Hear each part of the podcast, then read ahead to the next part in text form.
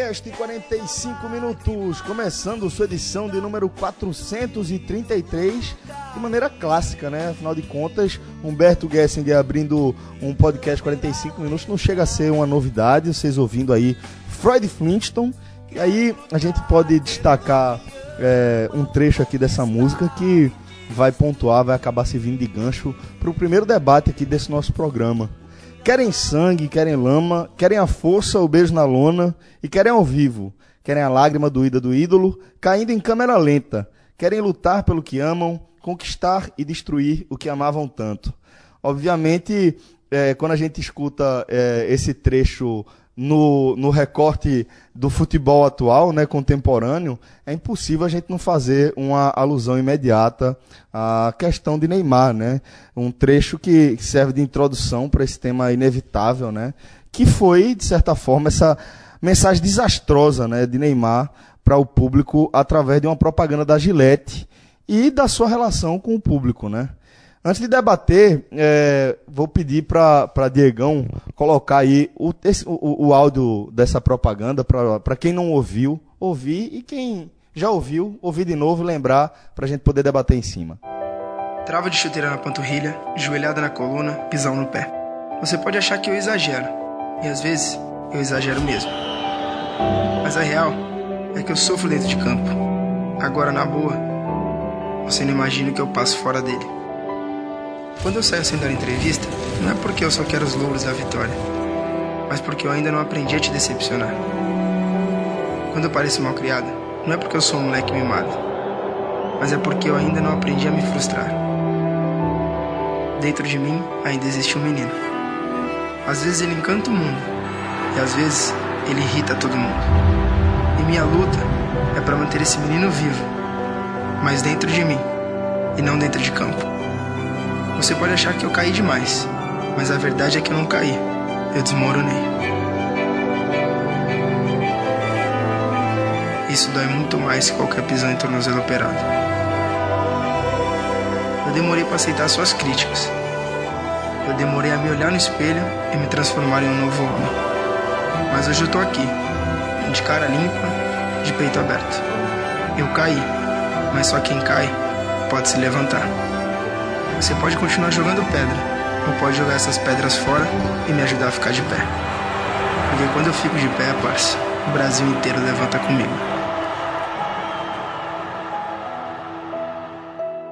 Bom, então é, eu, Celso Shigami, estou aqui com Fred Figueroa, com Lucas Fittipaldi, com Maestro Cássio Zirpoli, além de Diegão, que já toquei aqui o nome dele no programa. É, e acho que é inevitável perguntar para cada um de vocês o que é que vocês acharam imediatamente é, após. O que é que vocês pensaram logo depois de vocês assistirem àquela declaração de Neymar, a, a, a, um, meio que um pedido de desculpas, né? Ou uma prestação de contas depois do desempenho dele na Copa do Mundo, o desempenho não só dentro de campo, mas principalmente fora dele, um, um, um desabafo, um pedido de desculpa feito no horário nobre da televisão brasileira, no intervalo do Fantástico, depois replicado milhões de vezes através do Twitter do jogador. Então, é, para a gente abrir esse debate, queria perguntar primeiro para você, Fred, o que é que você achou da mensagem como um todo. O que é que você achou? Não da mensagem, né? Porque o texto, o texto é bonito, é um texto bem feito. Vamos colocar dessa forma. Mas o que é que você achou dessa condução como um todo? Celso, é, raramente eu assisto Fantástico e por um detalhe eu estava assistindo. E começou o comercial e eu fiquei imaginando, esperando onde aquilo vai dar. Eu fui me surpreendendo com o tom, primeiro, né, com de reconhecimento de é, tudo, um tom, né? Ainda que um discurso, é, ainda que um texto trabalhado, ainda que um texto você percebe claramente que não é um texto escrito pelo jogador, eu disse, o que é que vai assinar isso? Porra, Neymar tá pagando um, um, um, um pronunciamento público na televisão, ou isso é um comercial? Ao contrário. É, e aí eu fiquei meio assim, será que isso é um comercial? Porque aí se for um comercial, vai desmontar já teria, a gente já poderia fazer alguns questionamentos sobre o fato de ser um texto produzido, né? sobre o fato de estar sendo vinculado no intervalo de um programa. Mas se isso tiver uma assinatura de um comercial, vai criar um, um, um incômodo, Celso, como criou quando vem a marca da Gillette, que eu, eu me questionei assim, O slogan da Gillette, um novo homem todos os dias, né? o que foi exatamente isso que, que eu acabei de ver? Né, o que foi, eu perguntei pra minha esposa, isso é a primeira vez que passou, né? Porque como eu não vejo muita TV aberta, eu fiquei inseguro. Eu isso já tava rolando e ninguém comentou. E aí peguei o telefone já pra abrir o Twitter e já tava é, em segundos todo mundo que viu comentando. E me deixou muito incomodado sobre essa relação é, Neymar, propaganda, produto e também o quanto é, nós que estamos do lado de cá somos vistos como consumidores, porque aquilo é um pedido de desculpa para torcedores, para consumidores. Então assim, é uma relação que tem muito o que se o que se discutir da forma como Neymar se enxerga, como quem está ao redor dele enxerga ele, enxerga o resto do país e eu diria até o resto do mundo, porque não deve enxergar diferente outros torcedores.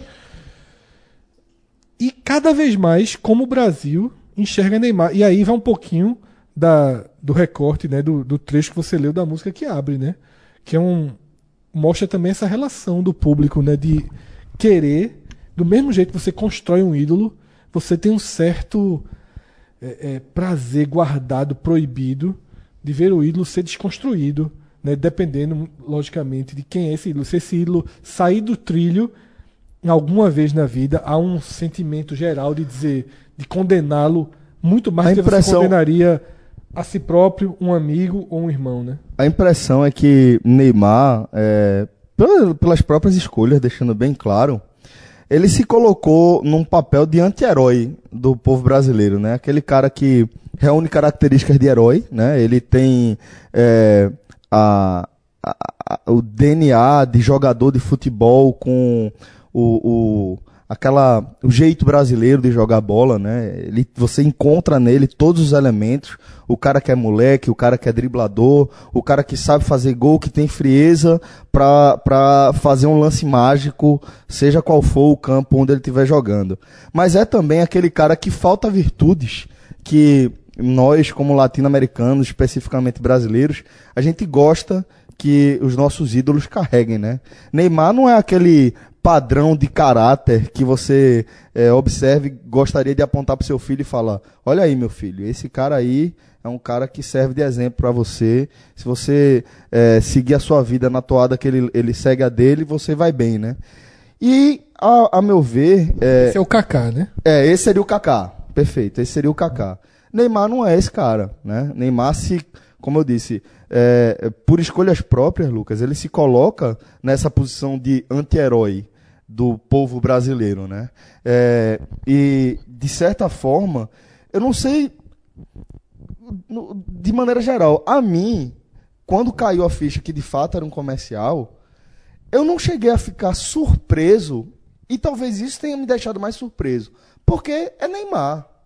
Tudo, velho, tudo na vida de Neymar que a gente conhece, tudo na vida de Neymar é anúncio, é, É uma controlado, jogada, né? é, É controlado, né? É um cara que ele recebeu um milhão de dólares, né? Um milhão de reais, é, segundo o levantamento da, da reportagem da Folha, é, por essa esse, Globo, pro- esse propaganda, né? Do Globo, perdão, obrigado, mestre. Mas pela reportagem do Globo recebeu um milhão de reais. Então, Ou seja, um prejuízo enorme, né? um prejuízo.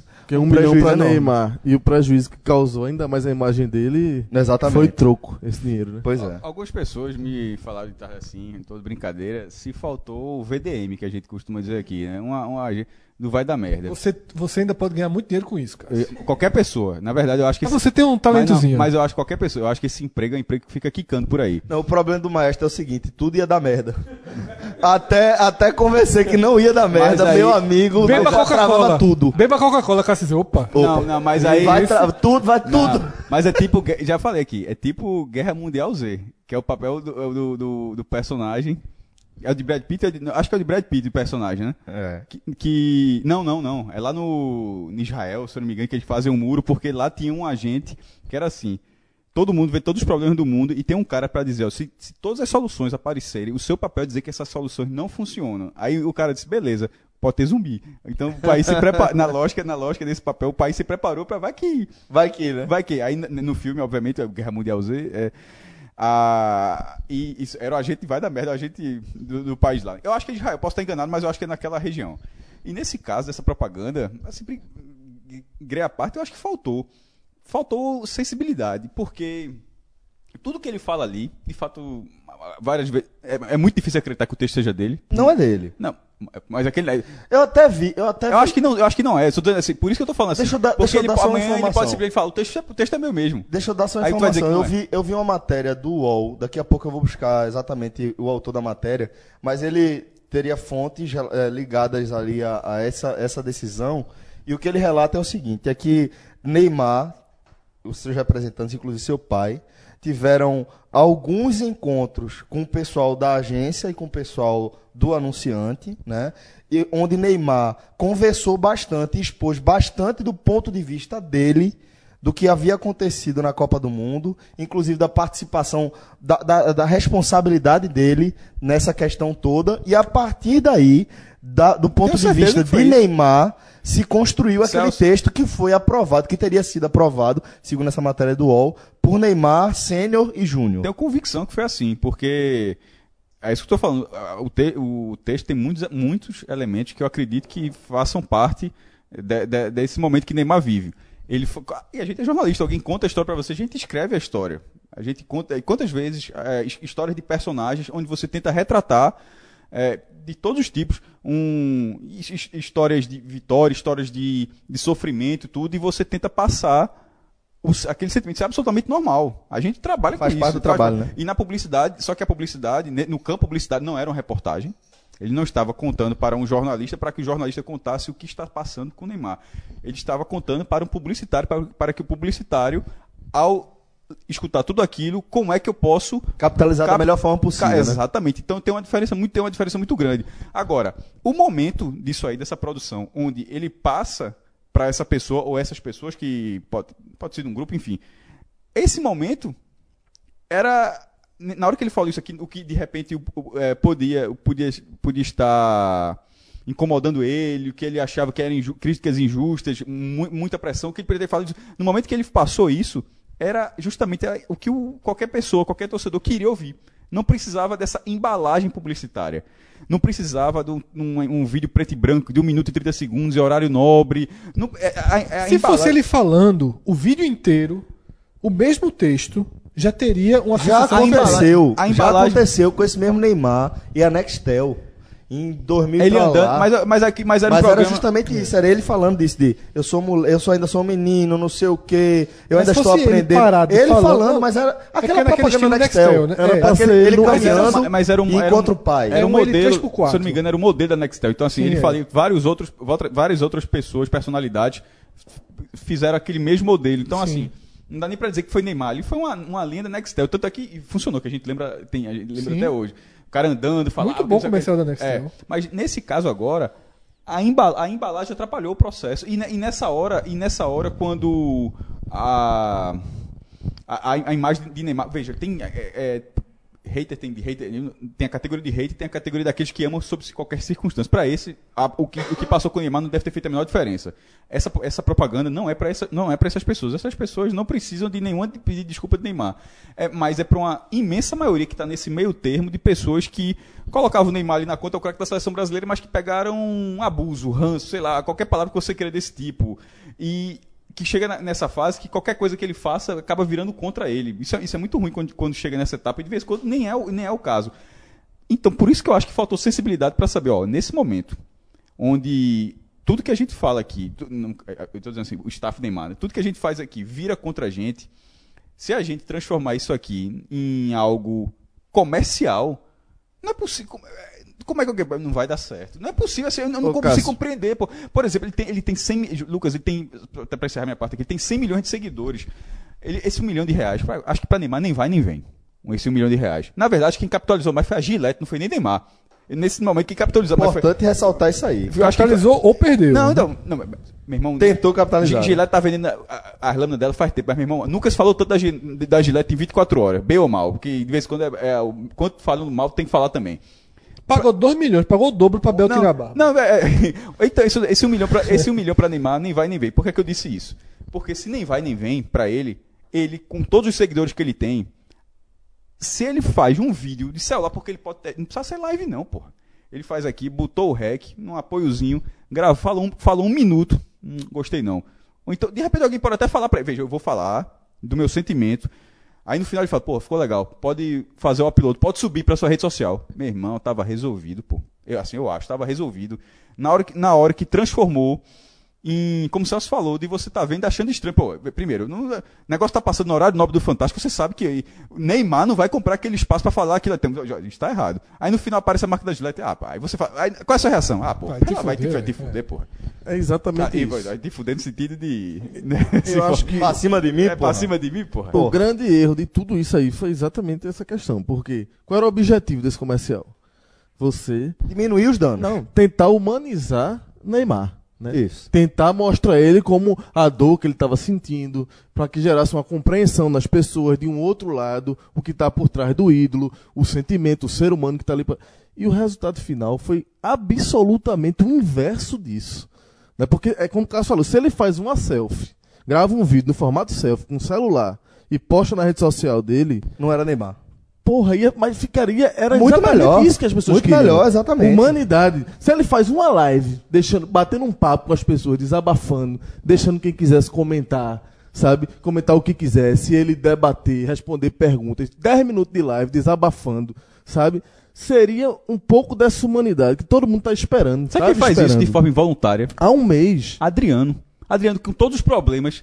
Irmão, o cara É posta humano, vídeo pô. cortando Mas é cabelo um personagem muito mais humano que Não, Neymar. Maradona é amado porque é humano, pô. Não, não, Só que dá um exemplo assim, meu irmão tá nem aí. E pra, e pra você ver que as reações nisso aí são reações quase sempre positivas. E Verdade. sabe quando isso aconteceu, Lucas? Olha o menino aí. Quando, quando o Neymar se machucou na Copa 2014 e ele gravou um vídeo pra CBF, foi ele falando. Ele, a câmera e o público. Exato. E qual foi a reação? Bem Não lembrado. foi nada negativo. Bem Foi lembrado. era uma situação diferente, né? Não, era uma situação É, diferente, total, mas situação assim, diferente. era Neymar, uma câmera e Neymar o tem um público O que problema. ficou é. claro dessa vez é que o staff se reuniu e disse: não, a gente tem que dar um jeito de reverter a imagem que ficou na Copa do Mundo completamente abalada. E os caras acharam que poderiam, eles acham, eu acho que tem um controle sobre tudo, sabe? Que pode fabricar tudo, que Pronto, pode Lucas. controlar tudo. Eu acho e que que, é numa ponto. peça publicitária eles conseguiriam desfazer. Eu e já- foi metendo os pés pelas mãos porque foi absolutamente o contrário. Então, assim. Eu já toquei até excesso- nesse assunto, Lucas, que tipo, é, essa eu, eu, eu tenho, eu tenho convicção que o que aconteceu foi exatamente isso. Eu não, eu não tenho como você pensar algo diferente. As pessoas, isso mesmo. a pessoa decide, bom, como é que a gente pode diminuir isso aqui? Vamos tentar dar uma capitalizada, vamos capitalizar. Vamos isso pra mim, Lucas, ressalta um ponto que eu já destaquei aqui, de que Neymar, ele é protegido por uma camada muito espessa de gente dizendo o tempo inteiro O que ele deve fazer. que ele tá fazendo certo. E o que, que tudo ele que ele tá fazendo fazer. certo e o que, o que ele deve fazer. Agora, isso eu volto a dizer. Neymar, ele é um produto disso aí. Neymar, ele é personagem da. É só da- isso. Tá ficando cada vez mais só isso. só isso. um produto. Da- agora, Só agora qual é a produto. questão? Qual é a questão? Não é só o produto, pelo seguinte, porque a gente não pode esquecer a puta temporada que Neymar fez pelo PSG, certo? Ele só é um produto do cacete porque ele corresponde dentro de campo. Né? É, a gente precisa deixar isso claro. O problema é, neste momento, o personagem é maior que o jogador. Ah, agora- Esse é um problema. Eu acho assim- Esse é o problema de Neymar. que o excesso de blindagem, eu acho que Neymar é o cara que, que mais expõe isso, esse excesso de assessoria, sabe, de ser completamente programado, de, de, de não ter voz, porra. Ele não tem uma voz assim, espontânea, até mesmo quando o Brasil foi eliminado, quando ele escolhe ir pro Instagram, não falar com ninguém, não dar nenhuma declaração, já soou meio. Aí vai lá no Instagram, faz aquele textinho que também já não. Né? Um texto já deixa de ser. Não é uma coisa tão espontânea. Ele parou ali e fez aquele textinho, não convenceu ninguém. Sabe qual é o- Mas, mas dessa vez foi muito, mas muito mais grave. Foi. Deixa eu dar outro exemplo do quanto esse personagem de Neymar não encaixa mais. O choro pós-Costa Rica. O choro pós- pós-vitória contra Perfeito. Costa Rica. Talvez aquele choro, talvez ele tenha sido legítimo. Talvez. Eu acho que foi. Eu acho que foi. Eu acho que ali foi. O estádio. o- Eu acho que ali eu, foi. Eu, eu vi o jogo no estádio, eu e o Lucas a gente tava lá. Eu saí com a sensação no pós-jogo. Não, eu saí com a sensação no pós-jogo que eu. Aqui, meu É, amigo, não, é porque isso é Hoje é importante. pro- do Porto de Cabraru. 25 anos. É importante pra isso assim. Quando eu terminei o jogo, que eu fui pro Twitter, eu achei que a temperatura de quem tava no Twitter tava diferente do do estádio. Foi um jogo de extrema, extrema, extrema tensão. Atenção. Foi, eu, já, eu até falei isso no dia, assim, no, no, no telecast. Foi jogo de, de. Quando saiu o gol do Brasil, de, de mandar. De o cara procurar torcedor da Costa Rica pra mandar se fuder, não sei quê, porra, não sei o quê. Foi. Veja só, o clima, o jogo tava revoltante no estádio. Era um, era um de pancadaria, bateram demais, bateram muito. De segurar jogo. Aquele tipo de jogo que vai nervando você. Talvez. E o cara tava machucado, passou um tempo fora. Talvez tenha tido algum choro real naquilo. Você pergunta, Fred, escolhe ou morre? Não, pra mim, no escolhe ou morre, eu ainda não confiaria em Neymar pra dizer que era real. Mas eu abro a possibilidade de ter sido. Não, eu acho que foi ali. Eu acho que foi por tudo isso. O Brasil tinha empatado, mas num segundo empate, ele principal estrela do time, ele estava se sentindo muito pressionado. Ele tirou um fardo das costas. É inegável. Eu acho que ali foi uma reação, eu acho que foi espontânea. Mas assim. Mas foi colocado em xeque. É, ma- mas, ali você vê, é, Fred, não tinha como. é, ele pode, mas tem que ser muito ator pra programar aquilo ali, sabe? Até porque teve a circunstância do jogo, sabe? É uma coisa que é diferente de tu pegar e programar. Quando eu comecei a assistir aquele vídeo, eu não vi na TV, eu vi já no Twitter, e eu não imaginei. eu comecei a ver, eu achei que tinha sido um vídeo, já achei ruim, porque eu achei que tinha sido um vídeo da equipe dele, que tinha feito. Nunca imaginei que era uma publicidade ainda, porque não era no intervalo comercial. Eu disse, não, ele equipe produziu um vídeo, ele postou nas redes dele. E com- comecei a assistir, já achei fora do tom, super produzido. Porra, de novo. Vai convencer quem, meu irmão? Um negócio desse. Aí quando vem o final, um texto dizendo, tô aqui de peito aberto e cara limpa. Aparece o cara barbeado no fim. Pra, meu irmão, foi um negócio. Sabe- sabe outra coisa? Desumanizou, porra. É o que eu tô dizendo. O objetivo era humanizar. Os caras conseguiram desumanizar ainda coisa? mais Não, Neymar, sabe- porra. Nesse, nesse vídeo, sabe outra coisa? que- Desumanizaram. outra coisa que eu achei assim que. Quando faltou. Tudo bem que tem alguns elementos ali que são dele, mas que uma das, uma das coisas que mais as pessoas, ou pelo menos as pessoas que eu vejo aqui na minha timeline, de vez quando, é muita, ah, quando você fala, é muita sua A bolha da timeline, né? É a sua bolha de timeline. Não significa que seja a da sociedade, mas pelo menos na minha bolha, é que as pessoas odeiam a expressão parça. Odeiam. Acham que. É, Eu acho que é a bolha. que tu acha que as pessoas Eu acho que é um pouco nossa bolha. É a não, nossa então, bolha. mas, que- não, mas não, a parça no sentido de, pô, os caras estão. É aquele negócio. No- aí no momento que ele chama o Brasil de parça, a reação é só passa porra nenhuma, meu irmão. Eu vi muita gente falando isso, mas eu acho que é um pouquinho do nosso Pô, recorte. mas eu não. deixei bem É, claro que sim. a minha. E E só- aí, o isso- passa, passa é, um- é uma, é, uma, é uma expressão bem Mas popularizada. não, en- não, no, entre- não, mas no, no contexto Neymar. No contexto Neymar, não é passa de amigo. No contexto O Neymar. Neymar tem uns passa- passa dele desde sempre, desde até Então. a do Etois. Então, é o Ele, ele do- trata a galera como passa. É, mas acho que é um pouquinho da nossa bolha, é um pouquinho da rigidez da bolha do Twitter. E só pra arrematar assim, eu acho que Neymar, velho, o que eu fico. Aí eu fico triste, fico mesmo, porque eu vejo muita gente destilando ódio contra ele quando acontece uma situação dessa. Eu Isso, cansei é. de ver hoje, foi gente destilando ódio e tal. Eu olho pra ele e fico triste, porque eu, eu sei que é reflexo também de um cara que não teve. É um cara extremamente superficial. Foi preparado pra ser isso. né? Não, não, é superficial. Não teve educação de vida pra ter senso crítico, sabe? A vida dele, você vê que a vida de Neymar é uma vida é fútil, porra. Neymar não aprofunda em nenhuma É questão. é. Ele vive nessa superficialidade achando que o mundo é jogo de futebol e ganhar dinheiro e se divertir, É. sabe, velho, com os amigos. E é Só isso. E o Mas que- é mas- diferente mas, quando você vê um jogador, porra, até, até assim, e Neymar não é exceção não. Boa parte de jogadores brasileiros, boa parte dessa juventude agora, geração rede social, superficial. Se você vai para um, um países que tem uma educação mais crítica, porra, França, não sei o quê, tu vê aquele documentário lá, Le Bleu, tu vê os jogadores franceses falando a consciência dos caras, sabe? Então assim, eu acho Neymar e fico triste por isso, acho uma pena a educação doméstica dele, sabe? Esse pai que super protege. Quantas vezes esse pai passou uma educação para Neymar a ter um senso crítico na vida, sabe? Também é Tu- foda tu falou, colocar a tu falou que a vida de Neymar era o quê? Tu falou que a vida de Neymar era, era futebol, festa, curtição, os São parceiros. com os amigos, tá? O, o, o que é que foi apresentado de diferente pra Neymar na vida dele? Exatamente. Nada. Nada, pô. Nada. É por isso que eu tô falando. E a quando a gente, de tudo quando a isso. gente vai, quando a gente vai fazer uma comparação, é igual o Instituto de Pesquisa. Como se, como Não, você- só um não pode- como gente- se uma ação beneficente mostrasse É. a preocupação social deles. Aí é tudo fabricado. Não, ele ajuda fulano, ele trata bem as crianças. Mas isso é muito raso, pô. Mas é isso que eu tô dizendo. Como Lucas. homem, como. sabe? Mas é isso que eu tô dizendo, pô. É- é- nessa questão aí, eu sou muito crítico em relação às expectativas que a gente coloca em cima dos jogadores, principalmente dos jogadores brasileiros. Total. Né? Porque é como você você tá dizendo, a gente que trabalha com futebol, a gente sabe qual é a história de vida Exato. de 99% A dos jogadores educação, a brasileiros. São mesmo. pessoas que não tiveram nenhum tipo de preparação de acesso a outro tipo de educação, de cultura. E aí, é o que eu estava falando, fazendo a brincadeira com o Instituto de Pesquisa. Você não pode comparar uma pesqui- o resultado de uma pesquisa com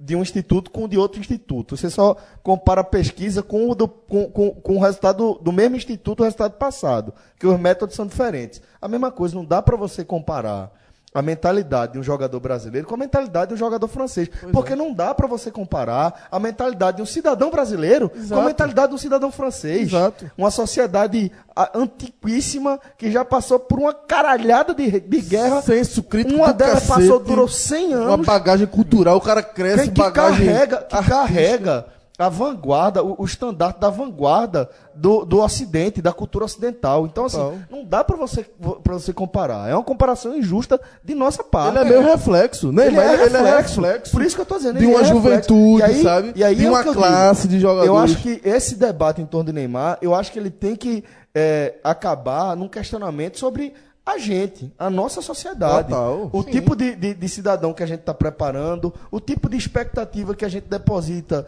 em é, pretensos heróis, que talvez nem sejam pretensos, talvez nem seja pretensão de, de Neymar ser herói ou qualquer coisa do tipo, entendeu?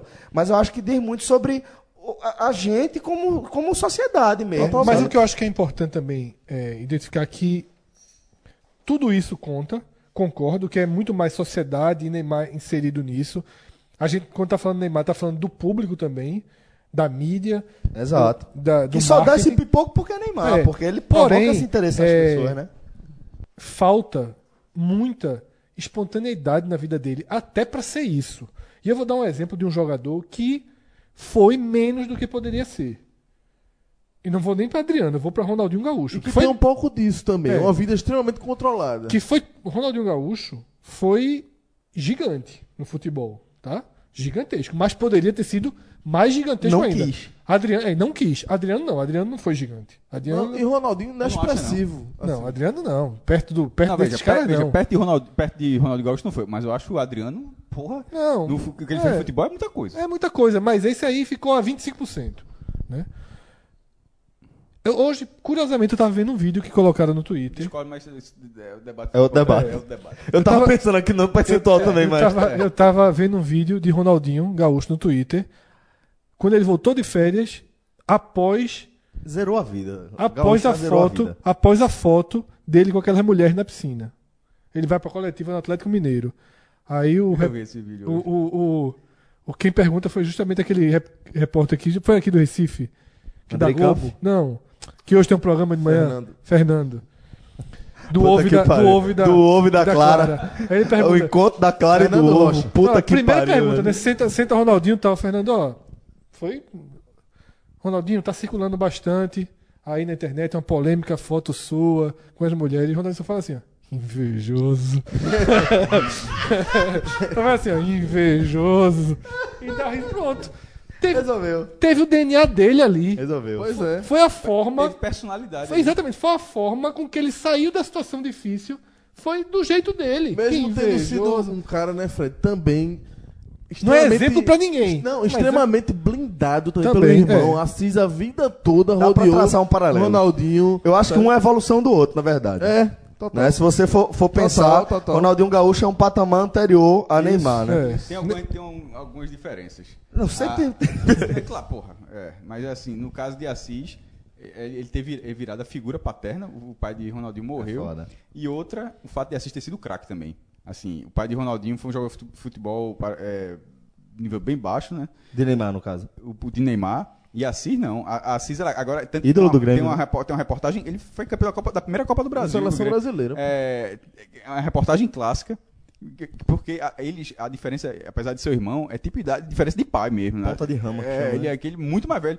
E a reportagem, dele, ele joga acho, com uns 20, 22 anos, ele na camisa do Grêmio, e Ronaldinho Gaúcho com a, com a tipo de mascote do lado, e a frase dele é: o craque é o mais novo. E, a- e até por isso o Ronaldinho diz- foi programado. Foi um cara Foi, programado foi, desde foi. pequeno pra Dá ser. pra fa- Isso é a frase dele, palavra. a frase de Assis, né? Não, e se você tem alguma opinião diferente da nossa, quiser acrescentar alguma coisa nesse nosso debate aí sobre Neymar, marca a gente lá no Twitter, que o debate a gente segue por lá também. E no Instagram. E também no Instagram agora, é verdade, Fred. O debate tá, tá correndo, tá correndo solto lá no Instagram. Meu perfil, inclusive, deixei aberto já pra, pra poder Também trocar ideia lá meu com a perfil. galera. é. Bom, é, mas a gente lembra que, que não foi só por conta é, desse trecho da música de Humberto Gessinger fazer, uma, de certa forma, ilustrar de alguma forma essa situação de Neymar, que ela abriu o nosso programa. Né? A gente lembra de que dia 14 de setembro, Humberto Gessinger volta ao Recife com mais uma produção da Arte Rec. E, assim como funcionou com Lenine, sucesso absoluto, Teatro Guararapes lotadíssimo, também para esse show de Humberto Gessinger, o ouvinte do podcast 45 Minutos tem o código para garantir 45% de desconto nos seus ingressos aí, que você pode retirar lá no eventim.com.br. Você seleciona lá eh, o nosso código, já aparece lá entre as alternativas para para comprar o seu ingresso, tá? Podcast 45 e você garante 45% de desconto no seu ingresso, seja lá quantos ingressos forem. A gente lembra também que dia 4 de agosto está chegando, próximo sábado, finalmente, poderemos reencontrar o nosso público maravilhoso, o nosso público que faz com que a gente grave aqui madrugadas adentro, com alegria no coração, né? E sábado a gente vai poder matar essa saudade, porque Fred tá- estamos preparando aí um dia de experiência realmente especial para o ouvinte do 45 minutos, né? Com o direito a ouvinte, eh, seja você o ouvinte mais raiz ou o ouvinte mais Nutella, vai ter um, um- uma experiência bacana para você desfrutar lá. Celso, inclusive, você falou estamos né, finalizando, estamos criando. Eu queria, de fato, nesse podcast, já ter colocado esse verbo no passado e já estar anunciando tudo que vai ter Mas é para uma boa no evento. É, o lado ruim da gente não ter fechado, não tá dizendo aqui tudo que vai acontecer, é porque a cada, a cada pessoa que a gente conversa, a cada anunciante, a cada parceiro, surge algo novo. O lado algo, bom, né? algo de positivo para crescer na premiação, nas promoções. Mas a gente já pode passar algumas coisas. Como todo mundo já sabe, vai ter o torneio de FIFA. Já está basicamente as Copa inscrições- Bélgica de FIFA Exatamente. 18. As inscrições já estão praticamente encerradas. Né? Tem aí pouquíssimas vagas, mas envie seu e-mail que sempre tem um- a lista de reservas e sempre acaba entrando. E aí vale lembrar o seguinte, vai ser provavelmente, tá? Provavelmente vai ser o último torneio de FIFA 18 que o podcast 45 minutos organiza. Porque em setembro aí está lançando o FIFA 19, né? Com jogabilidade diferente, experiência diferente, a gente provavelmente vai se preparar daqui para lá. Então, esse torneio de FIFA vai ter como premiação uma diária no Village, Somente. Porto e Galinhas. Você escolhe o dia, sábado para domingo, quando quiser. Está em aberto. Que é o nosso prêmio tradicional. O Village sempre chega junto. Vamos, vamos ter packs da Heineken. Premiação em Heineken. A Heineken, a, tá- a Heineken Ó a cara de Lucas, pô. Ei, É ó, a gente e a UEFA. Essa tá na Bulgária, né? Calma, isso eu tô falando primeiro. Eu tô falando primeiro da do campeonato de videogame. Não me mata de vergonha, não, viu? Copa Bélgica. Copa Bélgica, certo? Então, tá garantido packs da Heineken. Vai chegar um caminhão pesado da Heineken lá. A Heineken abraçou o evento Com força. com força. Com força. Então vai ter prêmios do Donovans, Exatamente. vai ter voucher da Pizzaria Atlântico e vai ter outro prêmio fortíssimo. Um par de ingressos para qualquer evento da Arte Rec. Exatamente. Que o vencedor escolher. Então o cara vai pra Porto de Galinha. Depois o cara vai. Enche a lata de Heineken. Depois o cara vai assistir o show e, de- e depois tira a ressaca da, comendo uma pizzazinha ou outro prato da, da pizzaria Atlântica. Meu amigo, é um Essa combo-. Nesse combo exato, completo. nesse exato momento, viu? Porque para aumentar, eu vou aqui e volto já. Eu digo, coisa, eu digo uma coisa a você. Tirando o primeiro lugar do Pernambuco da Sorte, ganhava um carro. Do segundo pra baixo, não ganhava isso tudo, não. Pernambucano tem isso não, viu? Do Pernambuco da Sorte, que negócio é não. Vale mais que o estadual. É. Muito mais. O Galetão- Muito mais do que o pernambucano. Aquela, aquela moto que tu mandava por aí, não sei se eu uma, é, né? juntar, juntar tudo isso, você vê, meu irmão. Vamos lá. Aí, segundo lugar, terceiro lugar. Tem quarto premiação lugar, também. Tem premiação, tem Heineken pra todo mundo. O quarto lugar tem, o semifinalista. Tem, Tem, tem. tem. Heineken. Chegou, entrou no G4, pegou uma coisinha. Vai, Pegou, beber, exatamente. vai beber, pelo menos. Eu digo uma coisa Não a vai você. pra Porto. Eu digo uma coisa a você. Com o Mas vai- tempo, mas vai com beber pra- evolução, pra afogar as mágoas. Com a evolução, bem que seja pequeno, acho que a gente tem que começar a colocar, não, não agora futuro falando, para as quartas. Porque tem uma galera lá, meu irmão, que tá começando a, a mirar só o Village, meu irmão. A virar o prêmio, assim. Eu, eu, eu, eu- meu irmão, o G8 pra mim já é título já Veja nesse só, momento. tem grande chance de ter novidade pra quem se classificar. Daqui pra lá vai ter novidades. O campeonato de botão, tá? Tem um Villagezinho também? Village. Torneio Bulgária. Tá de brincadeira. Villagezinho no botão. É mesmo. Tem É. não, porra. Village e a oportunidade, a porta tá Ó, o Celso aberta. tá aí. mexendo o braço aí, eu acho que tem, não, acho que tá confundido. Fred. Não, tá confirmado, a porta eu, tá digo- eu, digo- aberta. eu digo uma coisa a você. Se- isso, essa notícia chegar no esporte no Santa Cruz, aquele cara, tá ligado que, o de botão pernambucano é esporte Santa Cruz, um. Botonistas. Meu, bota, bota aí. Se chegar a informação dessa, vai, vai, vai, vai ver uma pessoa que a gente nunca viu na vida pra É jogar. botão amador, tá? Não, o Não, time- não, eu vou ter que jogar com a regra da gente, ok. Não, o time, não, a gente falou, o time que aparecer joga. Negão, se o cara. Não, mas a regra é uma só, pô. Sim, a regra sim. A, a bolinha de fé no cacete. Não, não, É não. se A o bola é cara nossa. chegar uma maletinha. Corra. Pra- Corra!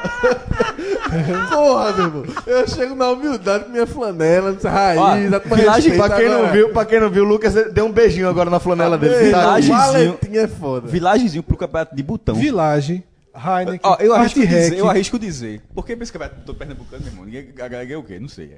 Acho que é só o prazer. Eu, digo, eu, eu arrisco dizer que é o maior prêmio da história do campeonato de botão de Pernambuco. em todos os tempos. Em todos os tempos. Ó, eu não sei. Eu não sei. Eu não sei se Pernambuco. Nenhuma dúvida. Se Pernambuco já fizeram qualquer um que você imaginar, profissional ou Rapaz, não. Brasil. Não, tá, não, quiçá, Brasil é quiçá não, no bom Brasil, Pernambuco. Eu, no vou- eu vou pesquisar isso depois, mas Pernambuco, eu arrisco dizer que é o maior prêmio da história Não, do de Pernambuco, Pernambuco. com certeza. É mais de mil reais em premiação. Vamos pro Não Nordeste tem, não tem. Ó, vai chegar, uma Oxi. maletinha. Vai. É mais de mil reais em premiação. Salte isso, não salte isso, não, que vem nego de, São Paulo, de todo canto. Mas, vem- puxa, puxa pela memória, eu acho que não tem, não. É mais de mil reais em premiação. Ó, galera, vai ter ainda torneio de embaixadinha. Você vai ter desafio de, de dardos. Dominózinho. Vai. Bota, a gente arruma. Ó, até agora, Eita, cara, arruma. é- pode ser, é, tipo, 10 centavos Olimpíada, toque. jogos internos, e pode 50 participar de tudo. centavos batida. Celso, Celso, é que nem jogos internos, pode participar de tudo. Veja só. Pode Porque assim, tudo. veja lá, o de FIFA eu tô, vou cair na primeira fase. Provavelmente. O campeonato de botão tô. O de embaixadinha não tô. O Eu o- Não tenho, tenho aptidão nenhuma. tô. O de, o só pela fuleiragem. Tem mais algum? Não dá, não tô não. Dominó, dominó hora. entra não? Dominó? É a dinheiro. Ué, dominó, pode ser. 10 centavos toque, 50 centavos batida. Dominó. Um tio do amigo meu rolava esse boato. Disse, "Oxe, tem um tio meu lá em Orobó. Vive disso, é o dia todo, não sei o quê. Cara, em É Orobó, não, é vê não. dominó. É não, não só- é o dia todo jogando. Faz três anos que não leva um toque. mentira do cara! Tá bom, mentira, tu já ouviu. né? É um monstro, ele é um monstro. Isso é três anos que não leva um toque. Ó, galera, Ó, a quantidade de mentira da- dessa mesma história. O cara mora em Vive Orobó. dominó em Orobó. Vive de- em dominó. E não leva Se fosse na Avenida Norte, a turma gritava.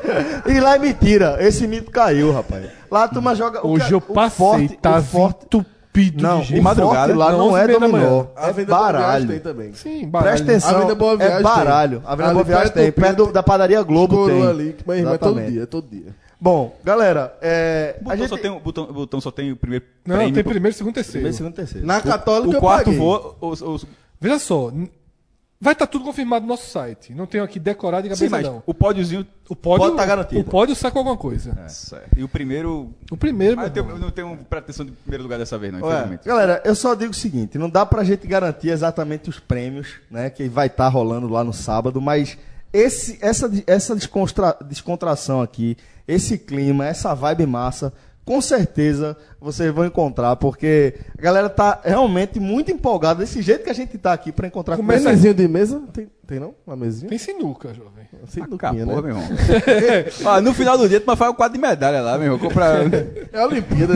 tá virando a Olimpíada. né? Então, vê só. é, sábado agora, dia 4, no Donovas, a partir das 10 da manhã. Tá? Joguinho do Náutico, vamos ver todo mundo junto lá. Exatamente. O jogo do Náutico foi antecipado. Então vai ser na reta final aí do. Buruçu do lá, nosso todo mundo junto. gente- como quem já foi, a gente já assistiu vários jogos Que horas? na, Timba? na confraria. Timba às 4, né? Então vai ser no meio da. No, no meio não, né? Mas na reta final ali do evento. Eu sou Quem quiser ficar pro Donovans à noite, já, já fica lá dentro. Não precisa se esconder no meio, não. Já está autorizado para ficar lá dentro. E aí a gente segue as inscrições abertas. Podcast 45 minutos, arroba gmail.com. Meu irmão, o campeonato. Desculpa, falei. É isso. ponto com. O campeonato vai ter que terminar logo, meu irmão. Porque assim, senão vai- a gente vai presenciar uma das cenas mais surreais dos últimos tempos, meu irmão. Começar o dono noite, eu tô jogando botão. O de botão vai ter terminado já. Eu digo a você. A chance de estar rolando torneio de FIFA é Meu grande. irmão, é, Porque a quantidade de gente, meu vai amigo. ser muito doido isso aí, velho. E detalhe, aí, aí de repente alguém chegar querendo menosprezar, eu disse, meu amigo, está valendo o Village. Segura essa tua onda um pouquinho aí. É, então vamos lá. 50 reais o ingresso pro campeonato de FIFA. 50 reais o ingresso pro campeonato de botão.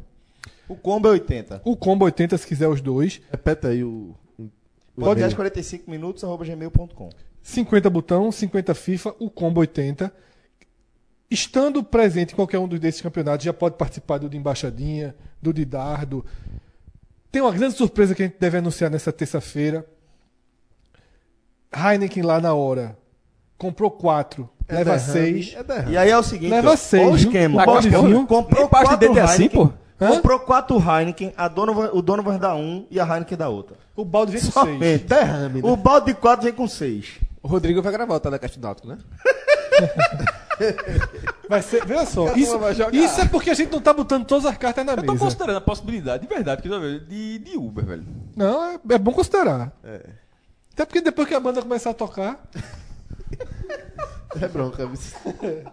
Telefone vermelho vai tocar. Galera, fiquem ligados aí, podcast 45 minutos gmail.com, manda logo a tua reserva e garante a inscrição, tá?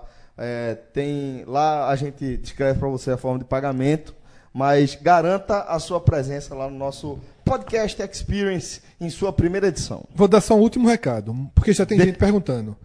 Se eu quiser ir para não jogar nenhum dos torneios, a esse aí eu vou pedir para que fique atento às nossas redes sociais, porque a gente só vai poder dar essa resposta na quinta-feira, tá? De como vai ser o acesso. Demanda, né? Até questão de. Exatamente. Porque a gente sabe a né? quantidade de gente, por toda a Se estrutura bem que, que, vai cabe ter. gente ali no Cabe gente, né? cabe gente, mas é, a gente pode acabar dividindo, porque, enfim, são surpresas que podem acontecer na terça-feira aí, a gente anuncia. Bom, galera, tá na hora de a gente falar da Série A, né? Mais precisamente dessa parte que nos cabe da Série A, que é o campeonato da segunda parte da classificação.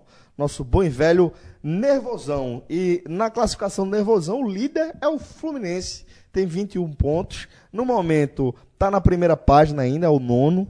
É, seguido do América, que tem 20 pontos. E do Botafogo, que tem os mesmos 20 pontos, né? Só que é o décimo primeiro. O Vasco tem 19 pontos, mas tem duas partidas a menos tem é, é- e é o décimo segundo. Os mesmos 19 pontos do esporte, que tem dos seus, já cumpriu as suas 16 rodadas. O Vitória colou no esporte com 18 pontos. O Bahia segue colado também no Vitória com 17.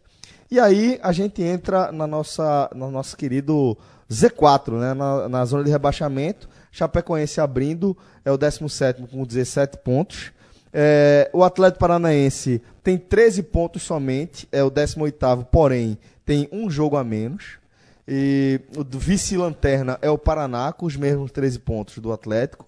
E quem fecha a classificação é o Ceará, que segue na lanterna da Série A, apesar dessa reação a partir da chegada de Lisca ao comando técnico do time.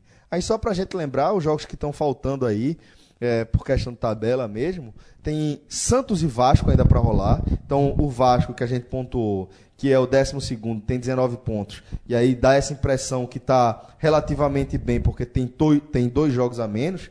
Entretanto, os jogos do, do Vasco são dois compromissos fora de casa. É, primeiro encara o Santos e depois o Atlético Paranaense. Né? Então, esses são os dois compromissos que o Vasco está devendo. E também Ceará e Bahia, já mirando aqui a parte de baixo da tabela. Outra coisa que a gente precisa destacar aqui, que no fim das contas se mostra é, talvez mais preciso para efeito de análise de, de, de, de posicionamento, de desempenho, é o nosso querido índice Fred Figueroa, que nas redes sociais é atualizado pelo nosso querido Matheus Chaves. né? Torcedor do Bahia, né?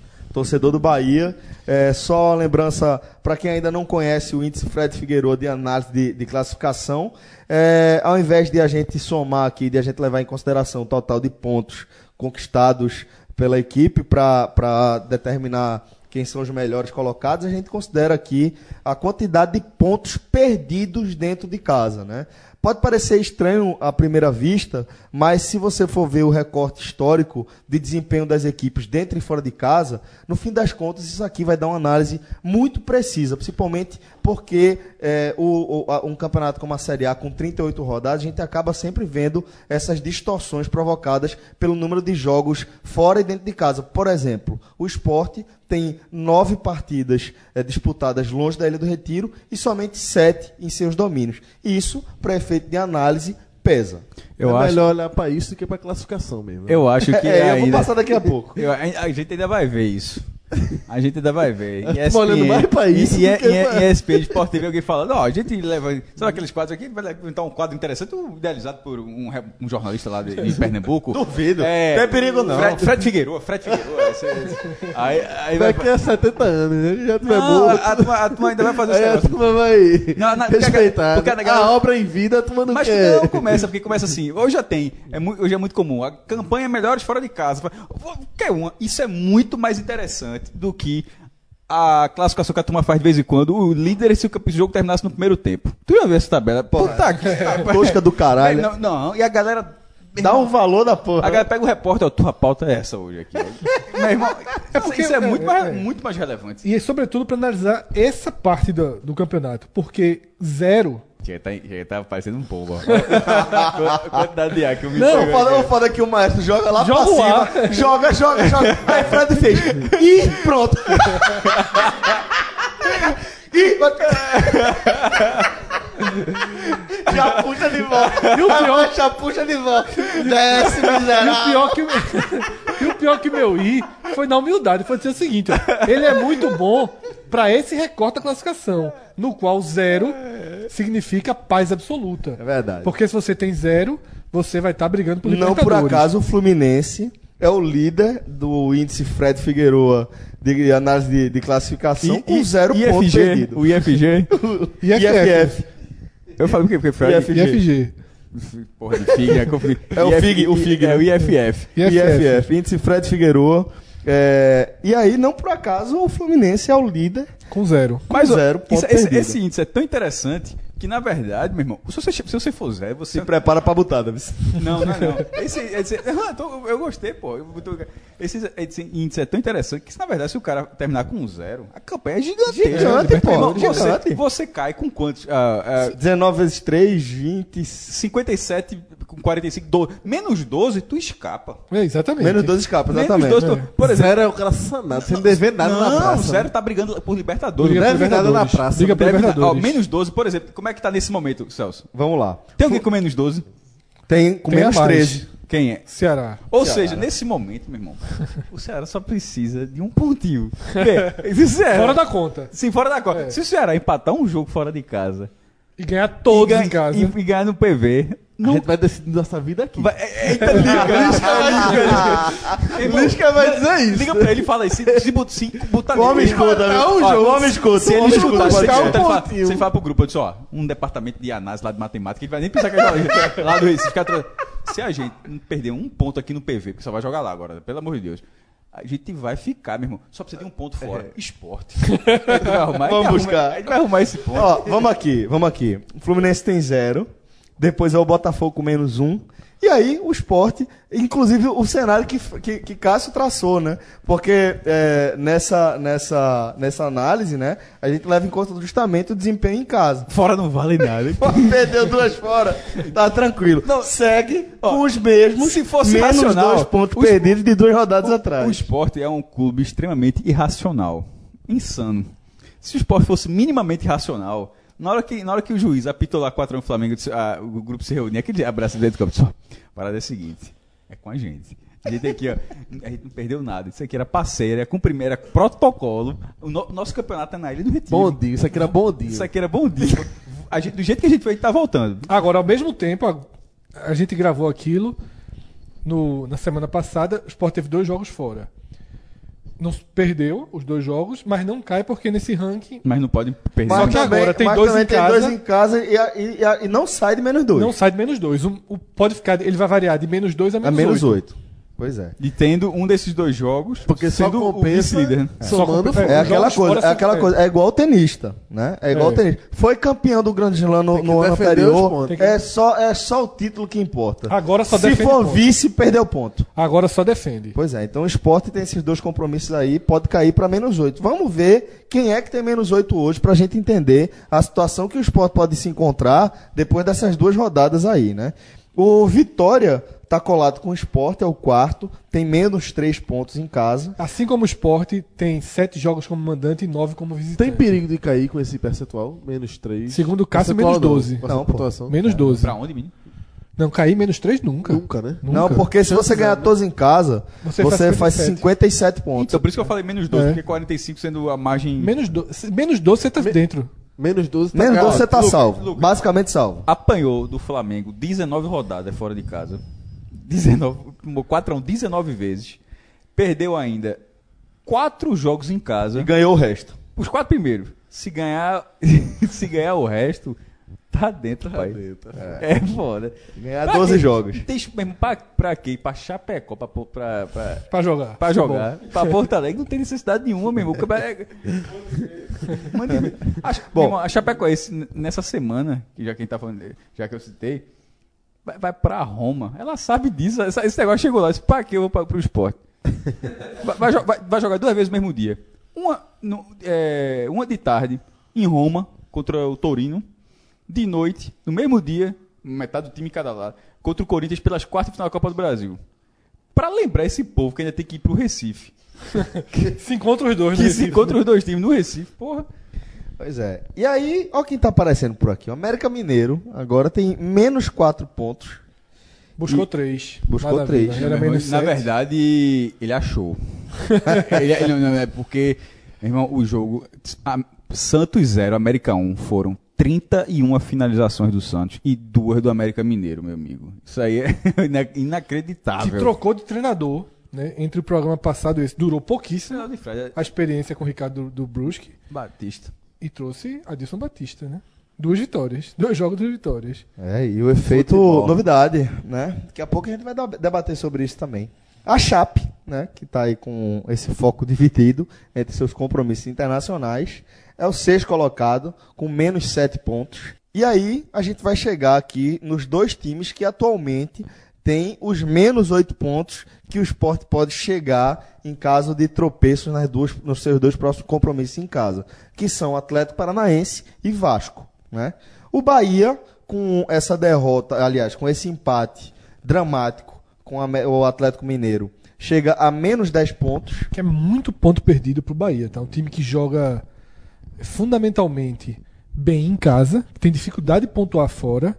É um time que pra ir buscar para recuperar esses menos 10 demora. E ele já tá muito perto do limite. Tem que buscar 10 Que pontos esse limite de menos 12 tá muito cedo pra chegar.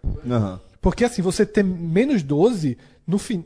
Esse aqui, ele vai sempre crescendo. Exatamente. A lógica aqui é que vai Porque crescendo. É porque os times lá de em cima. casa, é, exatamente. E os É times lá de cima cara, eles vão. Celso tá lendo aí a lista, aí o cara faz, oxe, então tá tranquilo. Menos 12, eu tô com menos 8, menos 7, men- tô bem. Não, mas é porque falta muito jogo. Exatamente. Isso- Menos 12 é mais pra frente. É, a né? tendência é que vai todo mundo agravando. Então, assim, o Bahia já tá muito. Ou seja, o Bahia já tá numa conta que ele vai É precisar lembrar, de jogos é só lembrar fora. na, na prática, né, de quem conhece, de quem conhece o drama, de quem mais do que conhece, de quem vive o drama de jogar uma Série A é, torcendo por um time que não seja gigante. É, é aquela coisa, com 46 pontos, pra você chegar em 46 pontos é ponto pra cacete, pô. Você vai chegar em 46 pontos, de fato, você, um, um, é, qualquer torcedor do time do Nervosão vai mirar chegar em 46 pontos na- nas últimas três rodadas da competição num cenário tranquilo. De você conseguir pontuar mais três, de repente seis pontos, para brigar por, uma competição, por, por vaga em competição internacional. Né? Então, quando você pensa que, ah, não, eu ainda tenho muito ponto para perder, você tem muito jogo em casa para perder ainda. Perder ponto, exatamente. Essa é a questão. né? Então, é, só para a gente fechar aqui a nossa classificação, teremos aí, o, a- depois do Bahia com menos 10, o Paraná tem menos 11 e fecha essa classificação, como já pontuei, o Ceará, que atualmente tem menos 13 pontos. Ou seja, é o único que ganhou todos os jogos em casa, ainda precisaria de um ponto fora, como o Cássio falou. Outra coisa interessante que a gente pode trazer aqui, antes de a gente mergulhar no nosso debate, é o desempenho das equipes depois da parada para a Copa do Mundo, né? Que acaba sendo algo emblemático, uma vez que as equipes tiveram um mês para se preparar melhor e se reforçar, se for o caso, e a gente consegue ter um retrato um pouco mais fiel do tipo de, de desempenho que a gente pode ver até o restante da competição, tá? Então, Vou seguir aqui ordem de pontuação, né? Porque como tem time que tem eh, jogos a menos, então vai dar uma distorção. Mas a gente vai, vai dizendo aqui tudo direitinho e nas exceções a gente vai trabalhando os debates em cima. É, de pontuação, quem pontuou mais foi o Fluminense, que conquistou 7 dos 12 pontos disputados. E aqui vem a primeira distorção, né? O Ceará eh, tem 6 pontos conquistados, mas disputou somente 9. Então, provavelmente, proporcionalmente, o Ceará está até numa situação melhor que o Fluminense. O América tem os mesmos seis pontos do Ceará, mas 12, 12 pontos disputados. Aí a situação é exatamente igual à do Vitória também, 6 de 12. Depois vem o Bahia, que conquistou 5 de 9. O Vasco, que conquistou 4 de 9. Mesma pontuação do Atlético Paranaense, 4 de 9, né? Paraná, Chapecoense e Botafogo conquistaram 3 de 12 pontos. E eis que o Lanterna, para surpresa de ninguém, é o Sport, que não somou nenhum ponto conquistado nessa, nesse recorte pós-Copa do Mundo. E aí a gente precisa lembrar que o Sport eh, ele enfrentou o Ceará, Lanterna, enfrentou o Vitória, também em situação de, de luta contra o rebaixamento, e um dos fortes candidatos à queda, e o Fluminense, que enfrentou o Fluminense na Ilha do Retiro, boa. A exceção feita, né? obviamente, é o Flamengo. completamente inserido no nervosão, a, o Fluminense, a tabela do esporte foi muito boa. Assim, para ter conquistado zero ponto, né? É, o Sp- o esporte conseguiu vencer o Palmeiras fora, conseguiu vencer o Atlético Mineiro, que nesse momento é G4 do, brasileiro, conseguiu empatar com o Internacional de Porto Alegre, o Inter que está o te- terceiro colocado na competição. É, não perdeu do Grêmio, que inclusive é o, último, o- é o último ponto conquistado pelo esporte nas últimas seis rodadas, é o único ponto. Então, assim, empatou com o Corinthians também. Ou seja, nesse eu tô vendo aqui da- do, do líder, perdeu do Flamengo, não jogou com o São Paulo, empatou com o Inter, venceu o Atlético, empatou com o Grêmio, venceu o Palmeiras, empatou com o Corinthians. Isso dos sete primeiros.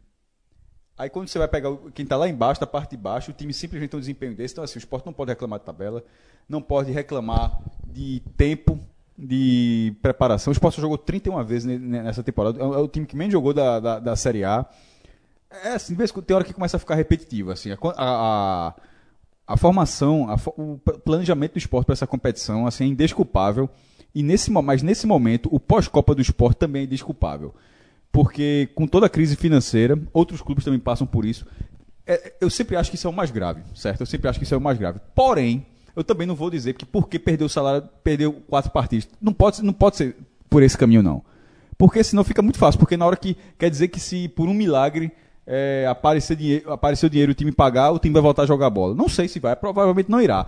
Então, esse esporte ter rendido tão pouco é problema da escalação, da, da solução tática do treinador, das peças que ele, que ele mudou durante as partidas, dos desempenhos individuais de jogadores muito abaixo do que se esperava.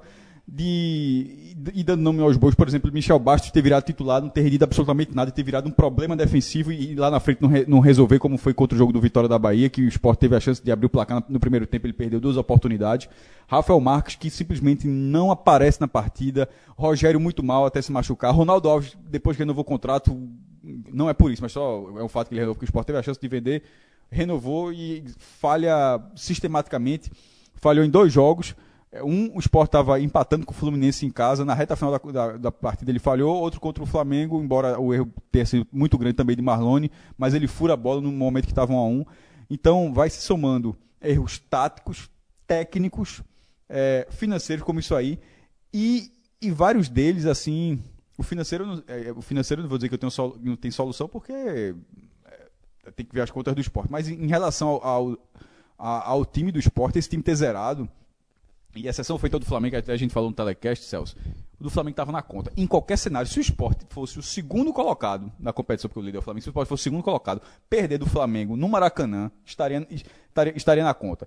Ou seja, mesmo que o esporte tivesse uma super campanha, que é o que a gente fala sempre, três pontos aqui, um ponto aqui, zero aqui, jogo no Maracanã, você bota zero. Você bota zero. Se você pontuar, ótimo, mas você não depende daquele ponto para nada, para ficar ou para ser rebaixado dos, das outras três partidas eram acessíveis. O Fluminense é um time duro, mas é um time que vem historicamente, mas é um time que é, vem na temporada fraca e que vinha em crise. Não, tinha perdido quatro jogos, tinha feito um gol nos descontos contra o Vasco para empatar, se não teria sido a quinta derrota seguida. Vitória ganhou se joga nada, o Ceará não tinha vencido nenhuma partida no campeonato. E nessas partidas, é, o esporte é diferente. O esporte que deixou de ser um esporte que fechado, posse de bola menor, é, saindo no contra-ataque, saindo com segurança, não era só sair no contra-ataque, sair de vez em quando. Virou um time que toca a bola, como o Fred fala muito bem, o esporte to toca a bola e consegue levar contra-ataque sem atacar. Então, acho que. É, sempre, falo, sempre deixando claro, a direção de futebol é o grande problema, mas nesse caso, e é um grande problema que todo mundo sabe. Ou seja, está lá, aquele problema está lá. Mas a direção não troca o presidente, porque já, na verdade já foi trocado. Mais do que a direção de futebol, né? A gestão. É, a gestão, sim, exatamente. A gestão está lá, vai trocar só na eleição, não tem o que fazer. Já ia ter uma assembleia com. botaram 600 pedidos e mesmo assim foi travada, porque. Então, indo para o futebol, o problema está sendo a condução de Claudinei Oliveira. A, a, a condução dele muito ruim. É, aí, isso aí, da forma como falei telecast, para quem não ouviu o telecast falando para cá, para agora também, eu não daria o jogo, eu não daria o jogo da Chape. Pode ganhar, Obviamente, se ganhar, dá um mínimo tranquilidade, embora o jogo seguinte seja contra o São Paulo, é bronca do mesmo jeito. Mas é, eu, não da, eu não daria esse jogo, porque esse jogo da Chape é justamente o que a gente acabou de falar em relação à tabela. Perder do Flamengo no Maracanã está na conta. Tropeçar com a Chapecoense em casa não está. Depois de, de, é, de, com quatro derrotas seguidas, muito menos. Então, é que tipo, o jogo do Vitória teve deu o jogo do Flamengo, perdeu. Aí tipo, vai, vai dar o da chapa que se não ganhar, demite o treinador. Não faz sentido. Cássio, inclusive, é a partir daí que eu pego, a gente já debateu no, no telecast, né, da derrota no Maracanã. E talvez tenha faltado um ponto importante no telecast e eu trago ele para cá. A partir de agora, tá? A partir de agora, depois do que aconteceu em campo no Maracanã, no vestiário, é fundamental trazer mais um, uma fatia de culpa, que é o que você acabou no ato falho citando aí, a direção de futebol.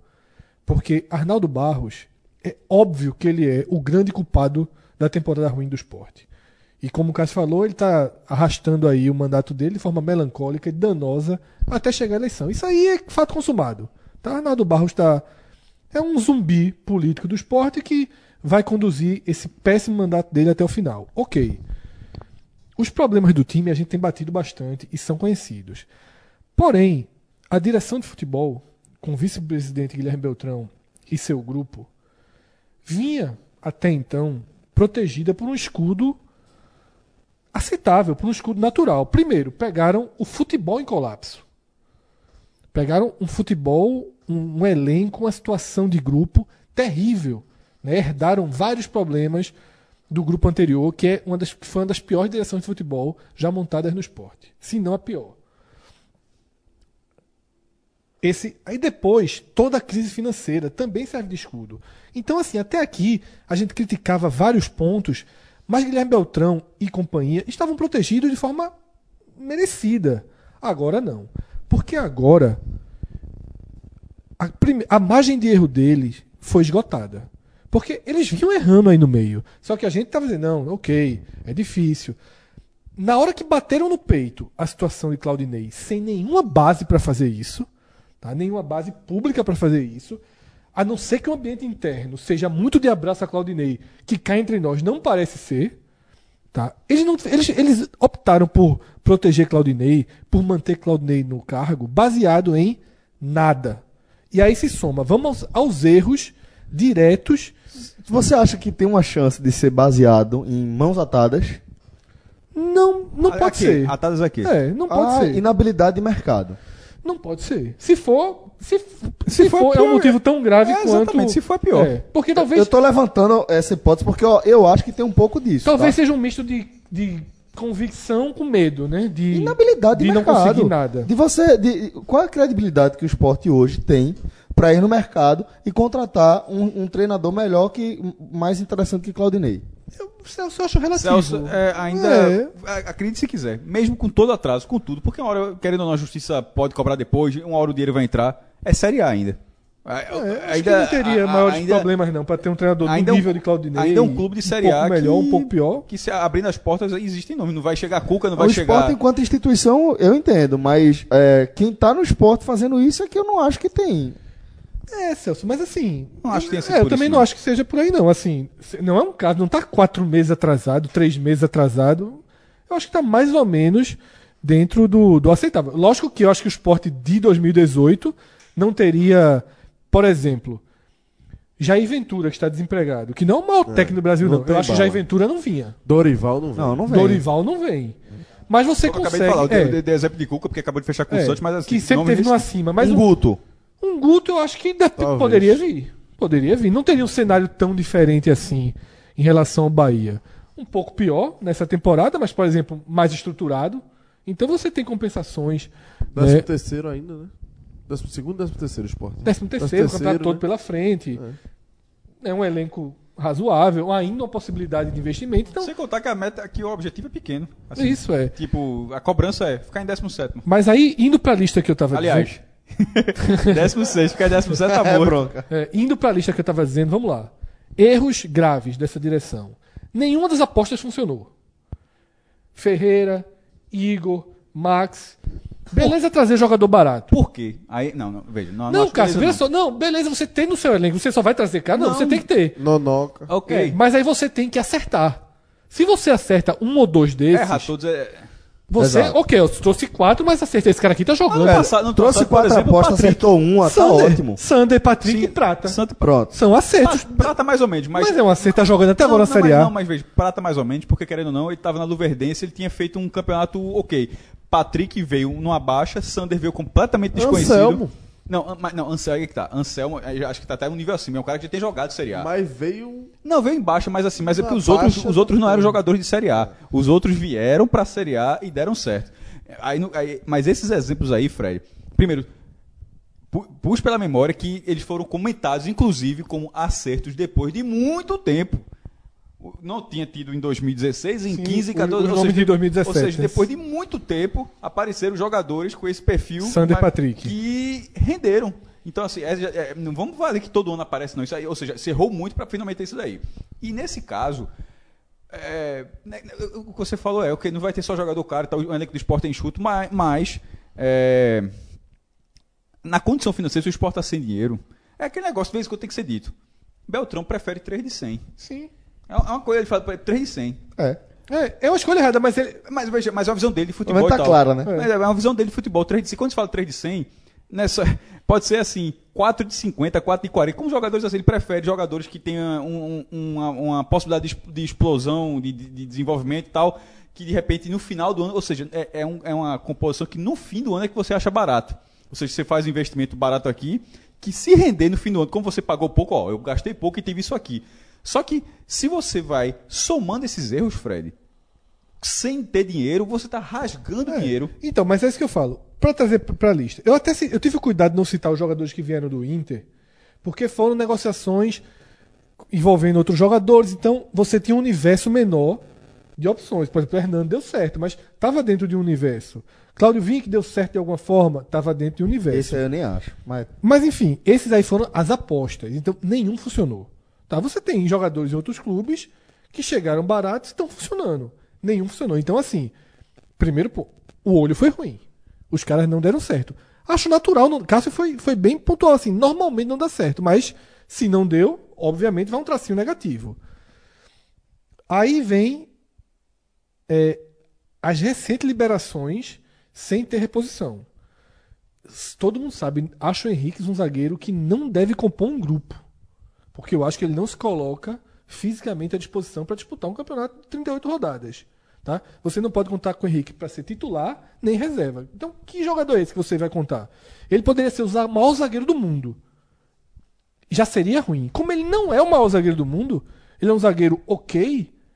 O fato de você nunca saber quando ele vai estar à disposição é extremamente grave para o jogador. Então, eu acho aceitável que o Henrique tenha sido negociado. Mas só para diminuir o grupo, Fabrício, que é um volante útil, sai e você não tem volante para colocar em campo. Tá? Ah, porque Nonoca tá horrível no treinamento. Então botava Fabrício, porra. Devolvia Nonoca. pronto. Eu sei que talvez seja proibido devolver, assim. Ou, ou se sair o Fabrício, tem que Mas ter. é futebol, né, É, porra? Tem que ter outro substituto. Espera chegar então para liberar. Não tem ninguém. Assim, o Sport tá colocando A esse situação jogador. de Alberto Felipe também, né? Aí é outro, pra mim, aí esse é um erro gravíssimo. Não só por ter inutilizado o Everton Felipe em um elenco já curto, Velho, Everton Mas- Felipe é titular absoluto desse Certo. time hoje, pô. hoje é.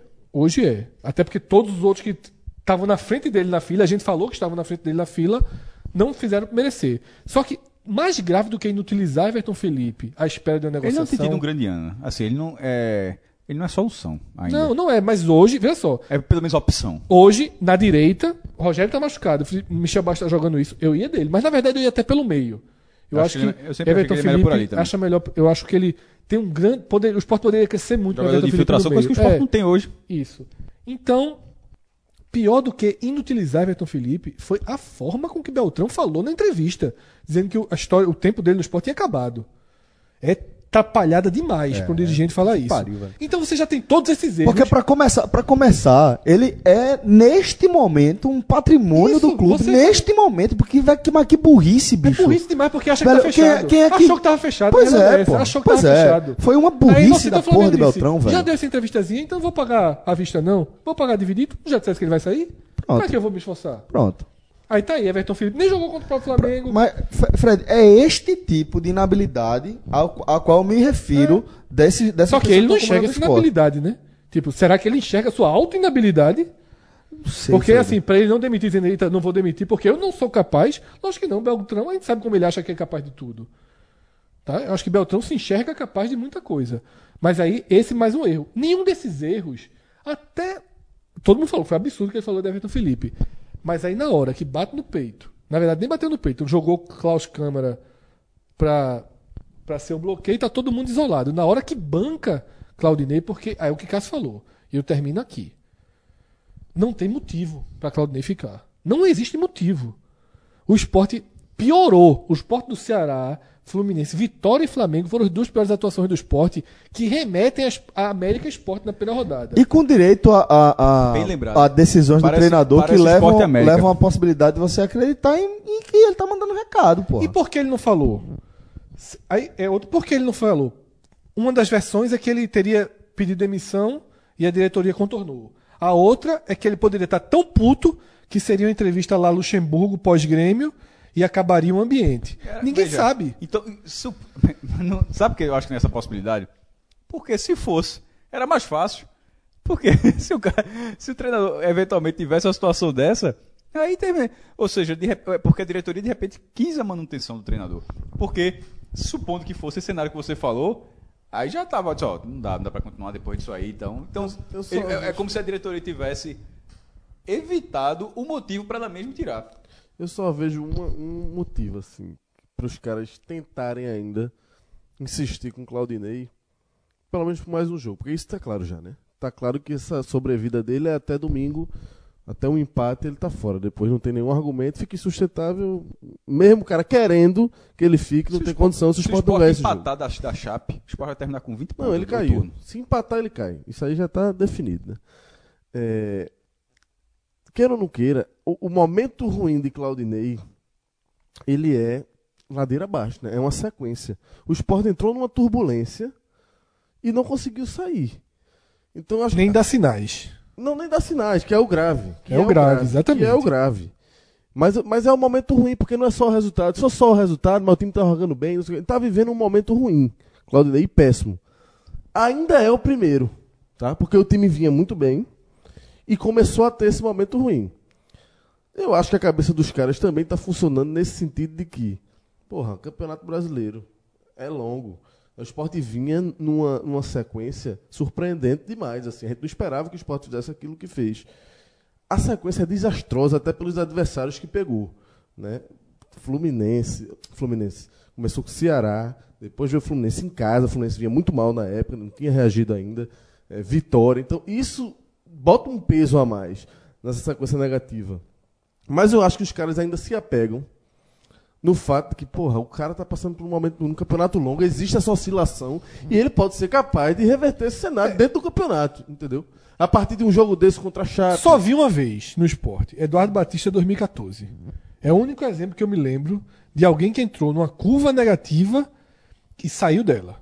Eu, eu, de fato, eu não. Até porque a cultura dos dirigentes é demitir e tal. E a gente, a gente até pontuou que, que era difícil a gente ver um treinador de ponta conseguindo fazer isso e que era surpreendente ver Eduardo Batista conseguindo fazer. então, assim, né? Eduardo Batista surpreendeu em 2014, que o time começou bem, afundou e voltou pro eixo. E da maneira, de uma maneira curiosa, né? Que é. Ele... 2000 e... 14. Ele volta, o esporte volta aos eixos com o Eduardo promovendo a volta de Danilo a uma função em que ele foi execrado por testar, que foi começando com- eh, testando Danilo na ponta. O Sport estava lá em cima, chegou a flertar com a zona de rebaixamento quando Isso. perdeu do Goiás na ilha. Se não me engano, pressão total. Eduardo foi mantido e corrigiu. Os outros não conseguiram voltar. E a insistência custou caro. Eu acho que o jogo que era para ter dado a Claudinei foi domingo. Foi domingo. Tinha que ter tido um, um esboço de melhora. Assim, Que não significa pontuação. Podia ter perdido dos mesmos 4x1, mas tinha que ter tido um esboço de melhora. E eu vi uma piora. 1 a 1 do esporte foi um absurdo de real. O primeiro tempo terminar daquele jeito. O time não foi competitivo. É, o, o- eu tava assistindo o jogo com meu pai, que é tricolor. Meu pai foi embora na hora do, do intervalo.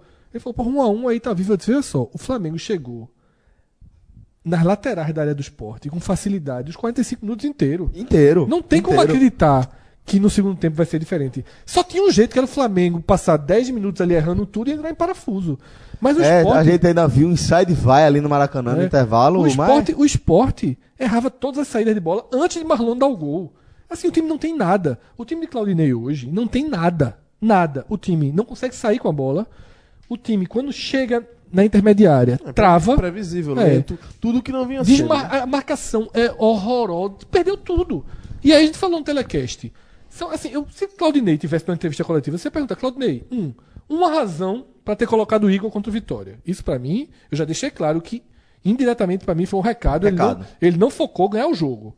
Até porque ele elogiou o Igor de mentira no, no final. depois nem escalou. E nem pô. escalou. Por que não colocou o Igor no Maracanã? Porque foi um recado em Salvador. Pra mim, treinador que dá recado tem que ser demitido. E é isso, desde então, ali, esgot- acho esgotou não- não minha postura não. de Claudinei. Aí eu pergunto, por que Neto Moura, detalhe, todo mundo sabe que a gente critica Neto Moura aqui muito mais do que elogia.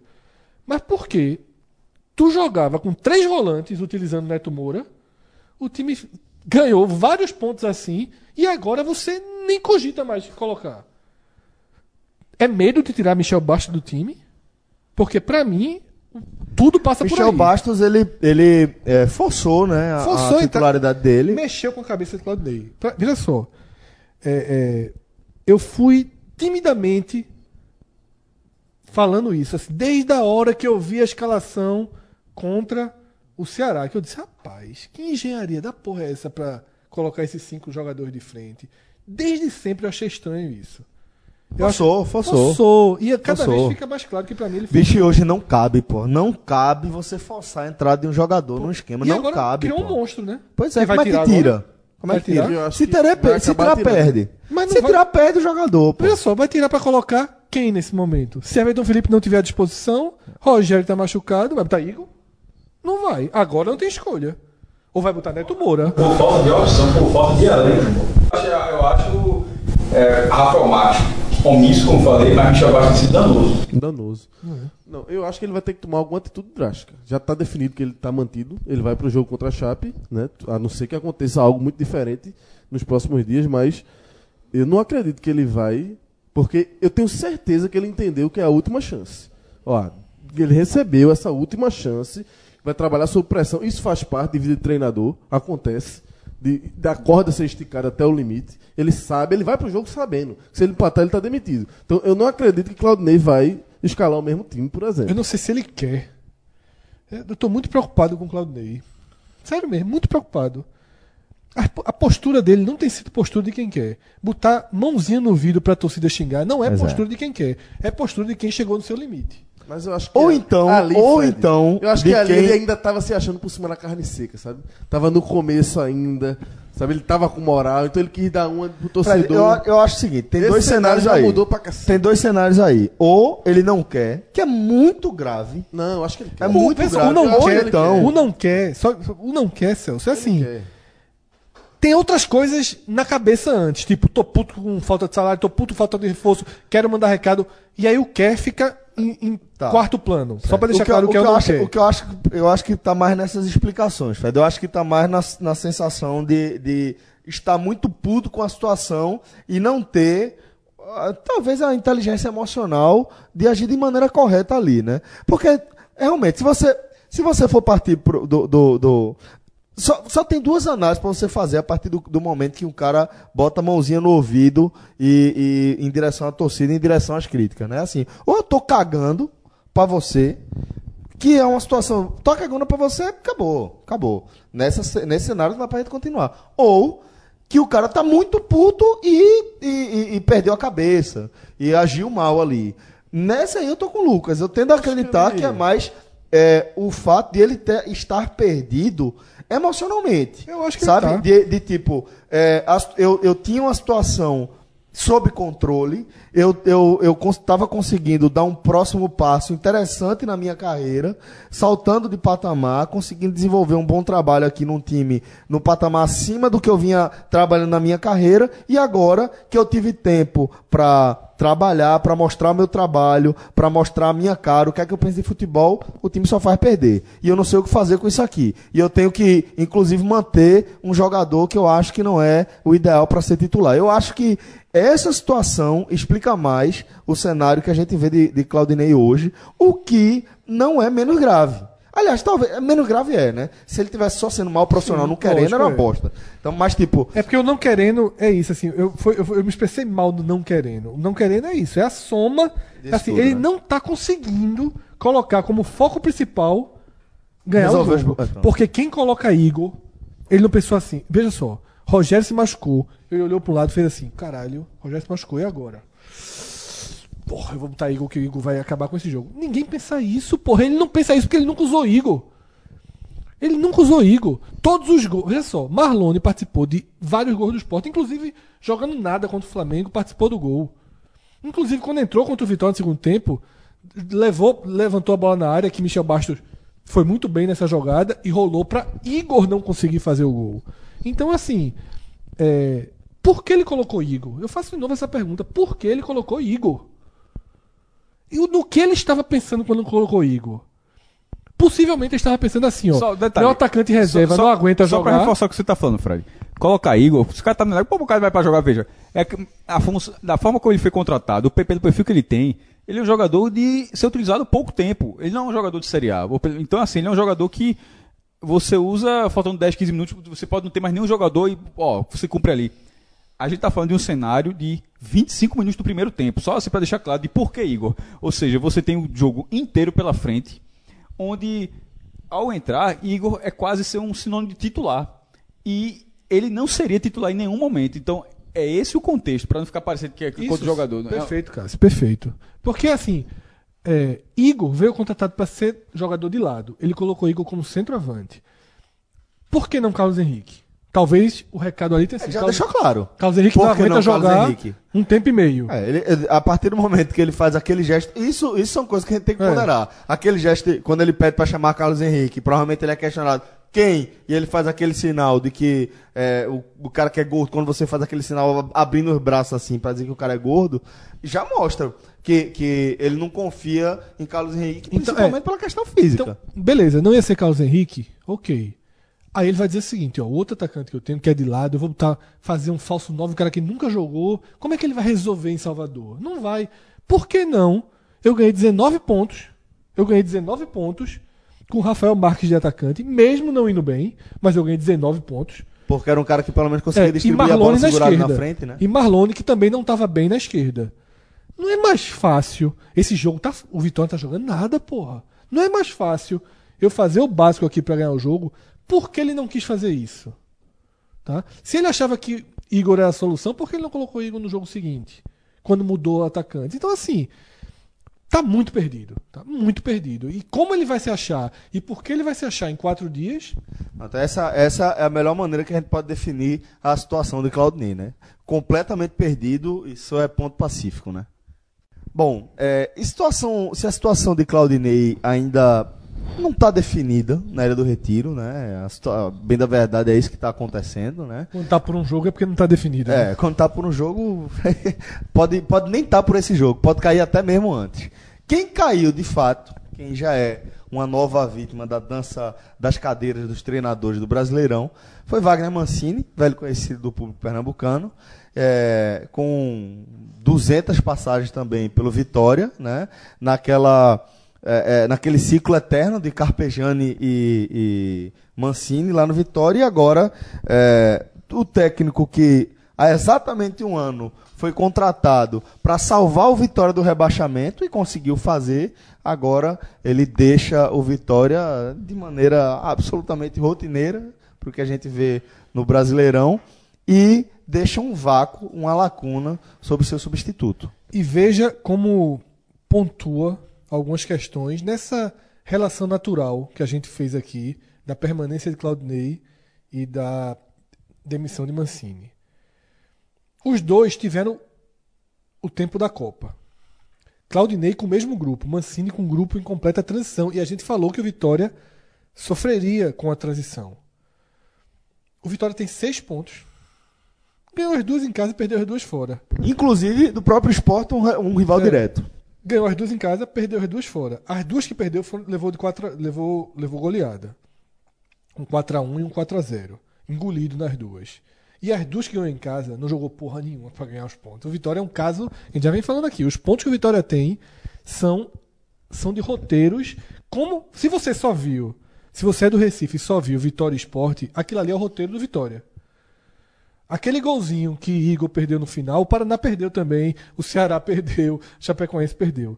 O Vitória ganha no bambo. E aí, eu falei, cheguei a escrever no domingo, antes da demissão de Mancini, inclusive, que eu via o Sport e o Vitória como os dois piores times jogando nesse momento do campeonato.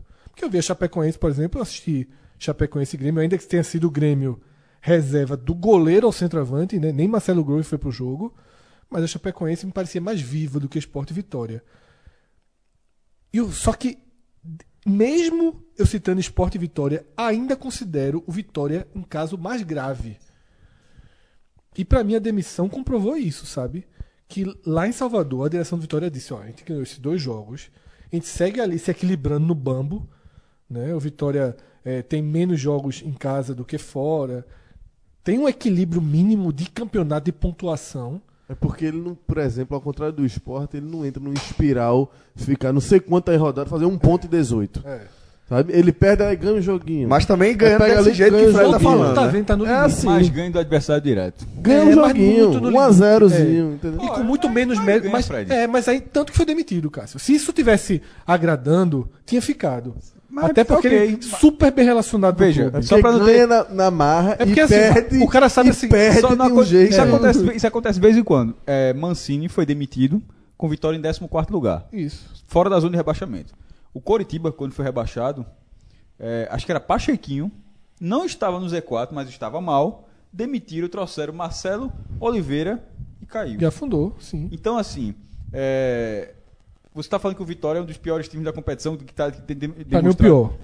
Enfim, mas é, pode, pior- pode piorar. Detalhe, eu não teria nem contratado Mancini. Eu acho ele um treinador é, que é um treinador que muda sete jogadores de um jogo para outro. Ganhou o jogo, mas é, ganhou pardalizando, porque ele não preparou o Vitória para ganhar o- do esporte. Um treinador que faz, que troca sete jogadores de um jogo para o outro. Sem, detalhe, um jogo sendo na quarta-feira, né? ele não passou a semana treinando, não. Então, assim, um jogo sendo no domingo, outro na quarta, você troca sete jogadores, pra mim é acaso ganhar. E, e- e foi um pouco. E foi, Foi 100% a casa. acaso. Não porque o Sport, porque aquele jogo podia ter sido 0x0. É, O, o time jogando mal também, perdendo gol, enfim. Mas, é, ou seja, aquela vitória não sustentou depois que ele foi goleado. Porém, não dá pra negar que o time tem. Quantos, tem o Bahia tá atrás de Vitória. Que a gente, que a gente fala, na verdade, o Bahia tá atrás do Vitória e do Esporte. É impressionante como um elenco melhor, mas tá atrás. É é só ter o cuidado. Isso é só, é só tô dando a live porque é o seguinte: eu acho que o Mancini poderia ter saído já. Não caiu no passado por um triste. é, por- a- a- o zagueiro, é, o volante até se esforçou. O William Correia fez um pênalti, mas o Coritiba levou um gol da Chape. Mas que essa troca fique o alerta que. você está dizendo que o time é pior, não, é, não necessariamente por causa de Mancini. Não, não necessariamente por causa do Mancini. Então, concordo. cuidado para não embicar, como, lembrando que já, como a gente, N casos, é o óbvio trocar o treinador para melhorar. Ok, isso é o óbvio, Lu- Lulante. Mas um caso muito recente de um time que caiu a partir disso. Verdade, mas, é, como eu te falei, assim, o que eu quero só pontuar o quanto o Vitória não jogava nada. E que mesmo vencendo, conseguiu ter esse discernimento. Porque, assim, eu acho mais difícil demitir treinador assim. No perde e ganha, é difícil demitir treinador. Com quatro porradas seguidas, é mais fácil. Você tem um, um- um clima todo contrário. Mas ali, ó, pô, ganhou do Paraná. O cara do Paraná me perdeu uma bola no cabeceou, uma bola na trave no finalzinho do jogo. O jogo do esporte foi, foi a Chapecoense, que é pra Claudinei, e foi o do esporte pra Mancini. O cara levou 4x0 do Bahia. Ele não foi demitido ali por pouco. Aí foi pro jogo do esporte, sabendo que se tropeça ali, tava demitido. Aí ganhou de 1x0 daquele jeito, sobreviveu. E aí levou outra porrada. e aí um levou outra porrada. É. 4x0 e lógico que ia É muito ser fraco, demitido. é muito fraco de Vitória. Assim, Vitória tem um problema grave para jogar esse campeonato. E agora é um momento bom de demitir treinador, digamos assim, abre aspas, porque o mercado está bom. Tem hora que o mercado não tem ninguém. Se o Vitória traz Guto Ferreira, é um ótimo nome, um ótimo nome. Se o Vitória consegue trazer Zé Ricardo, é um ótimo nome. Que se o Vitória consegue trazer é, Jair, é um ótimo nome. Eu não acho que o Vitória consegue Agora, trazer. eu acho que não consegue também não. É, já recebeu negativas desses Eu acho nomes. que esses É. caras estão olhando assim. Mancini saiu, bicho. A quantidade de jogadores que chegaram, que chegou dessa parada da Copa do Vitória é impressionante. Isso. E tudo com o aval de Mancini, porra. Então você tira essa- esse cara, aí o outro chega tendo que trocar o pneu com o carro andando. É. Meio mundo de jogador aí pra entrosar. Porque quem é que. O O, cara que é tem é. mercado. Uma coisa é o treinador que, porra, tá ali. Marcelo Chamusca. Tu chamar pro Vitória, ele vai rindo. É. Agora, Zé Ricardo, que tem mercado. Que pra mim, Chamusca deve ser tratado como plano C do Vitória, do esporte e de quem mais aí for demitido, sobretudo do Nordeste, né?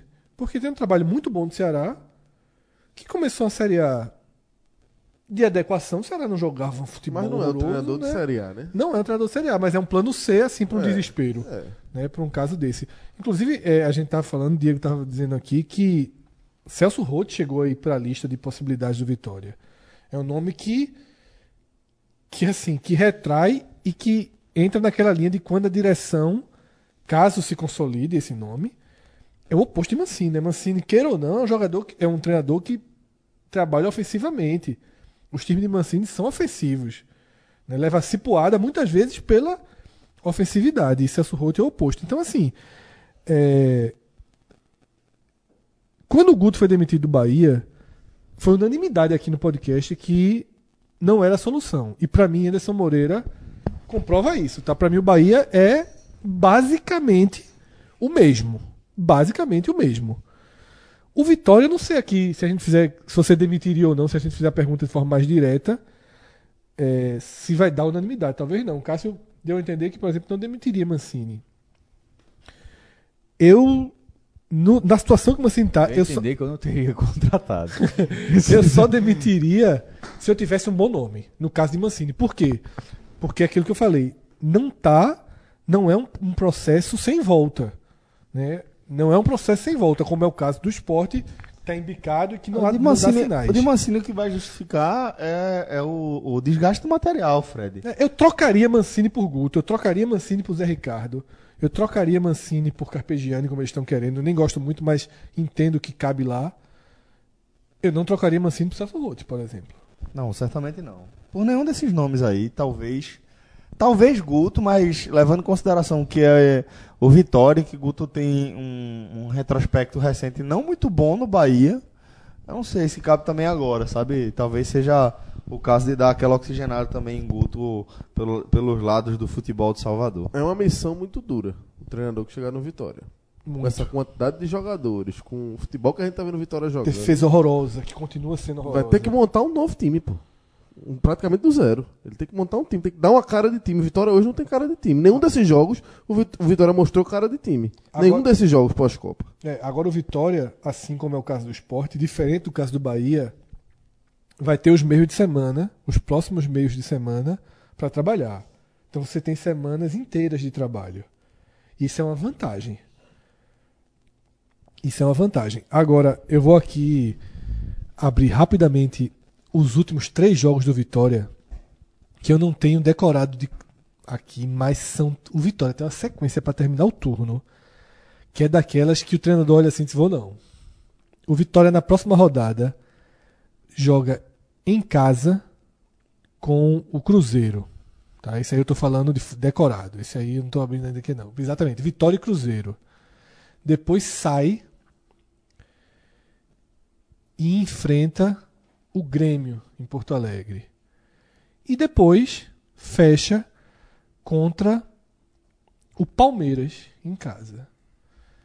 Cruzeiro, Grêmio e Palmeiras. Sabe quem é que pega? Luxa. Luxa Pega, pega. pega. Luxa pega o Vitória. Se chegar o telefone tocar, ele pega. Quase ia pro Santos. Ele pega, foi. Mas deu cuca lá, né? Deu cuca. Deu cuca e, obviamente, deu cuca, né? Você, cuca e Luxemburgo hoje você vai, pelo amor de Deus. Dele fechado. Ó, é, galera, a gente traz aqui para vocês sempre conceitos de produtos interessantes, né? A gente tem como marca aí do nosso projeto tentar sempre se associar com parceiros que de fato fechem o ciclo, que é como a gente gosta de pontuar, né? É, a gente parte aqui daquele pressuposto de que vocês confiam nos produtos que a gente oferece e consomem os produtos que a gente oferece e com isso a gente consegue entregar resultados para os nossos parceiros e a gente vai alimentando esse ciclo. E dentro dessa filosofia, a gente, eu posso dizer que a gente fechou com um estabelecimento que provavelmente é o melhor de seu segmento aqui na cidade. Eu estou falando do Belo Gol, né, que traz esse conceito de excelência em cada detalhe que um campo de futebol society deve ter, pensado de maneira diferente, de maneira cuidadosa, né? Que quando você pensa no society, automaticamente você vai pensar na estrutura do campo. Né? Eu, pelo menos, pensaria dessa forma. Eu, como peladeiro convicto, pensaria dessa forma. Pô, como é que é o campo lá? E aí, a gente traz a informação, descobri lá com o pessoal do Belo Gol, que é, a, a maciez e a, a condição ideal do gramado, ela foi pensada não é só na escolha da grama, que é a melhor do mercado, não. Ela é pensada desde o contrapiso.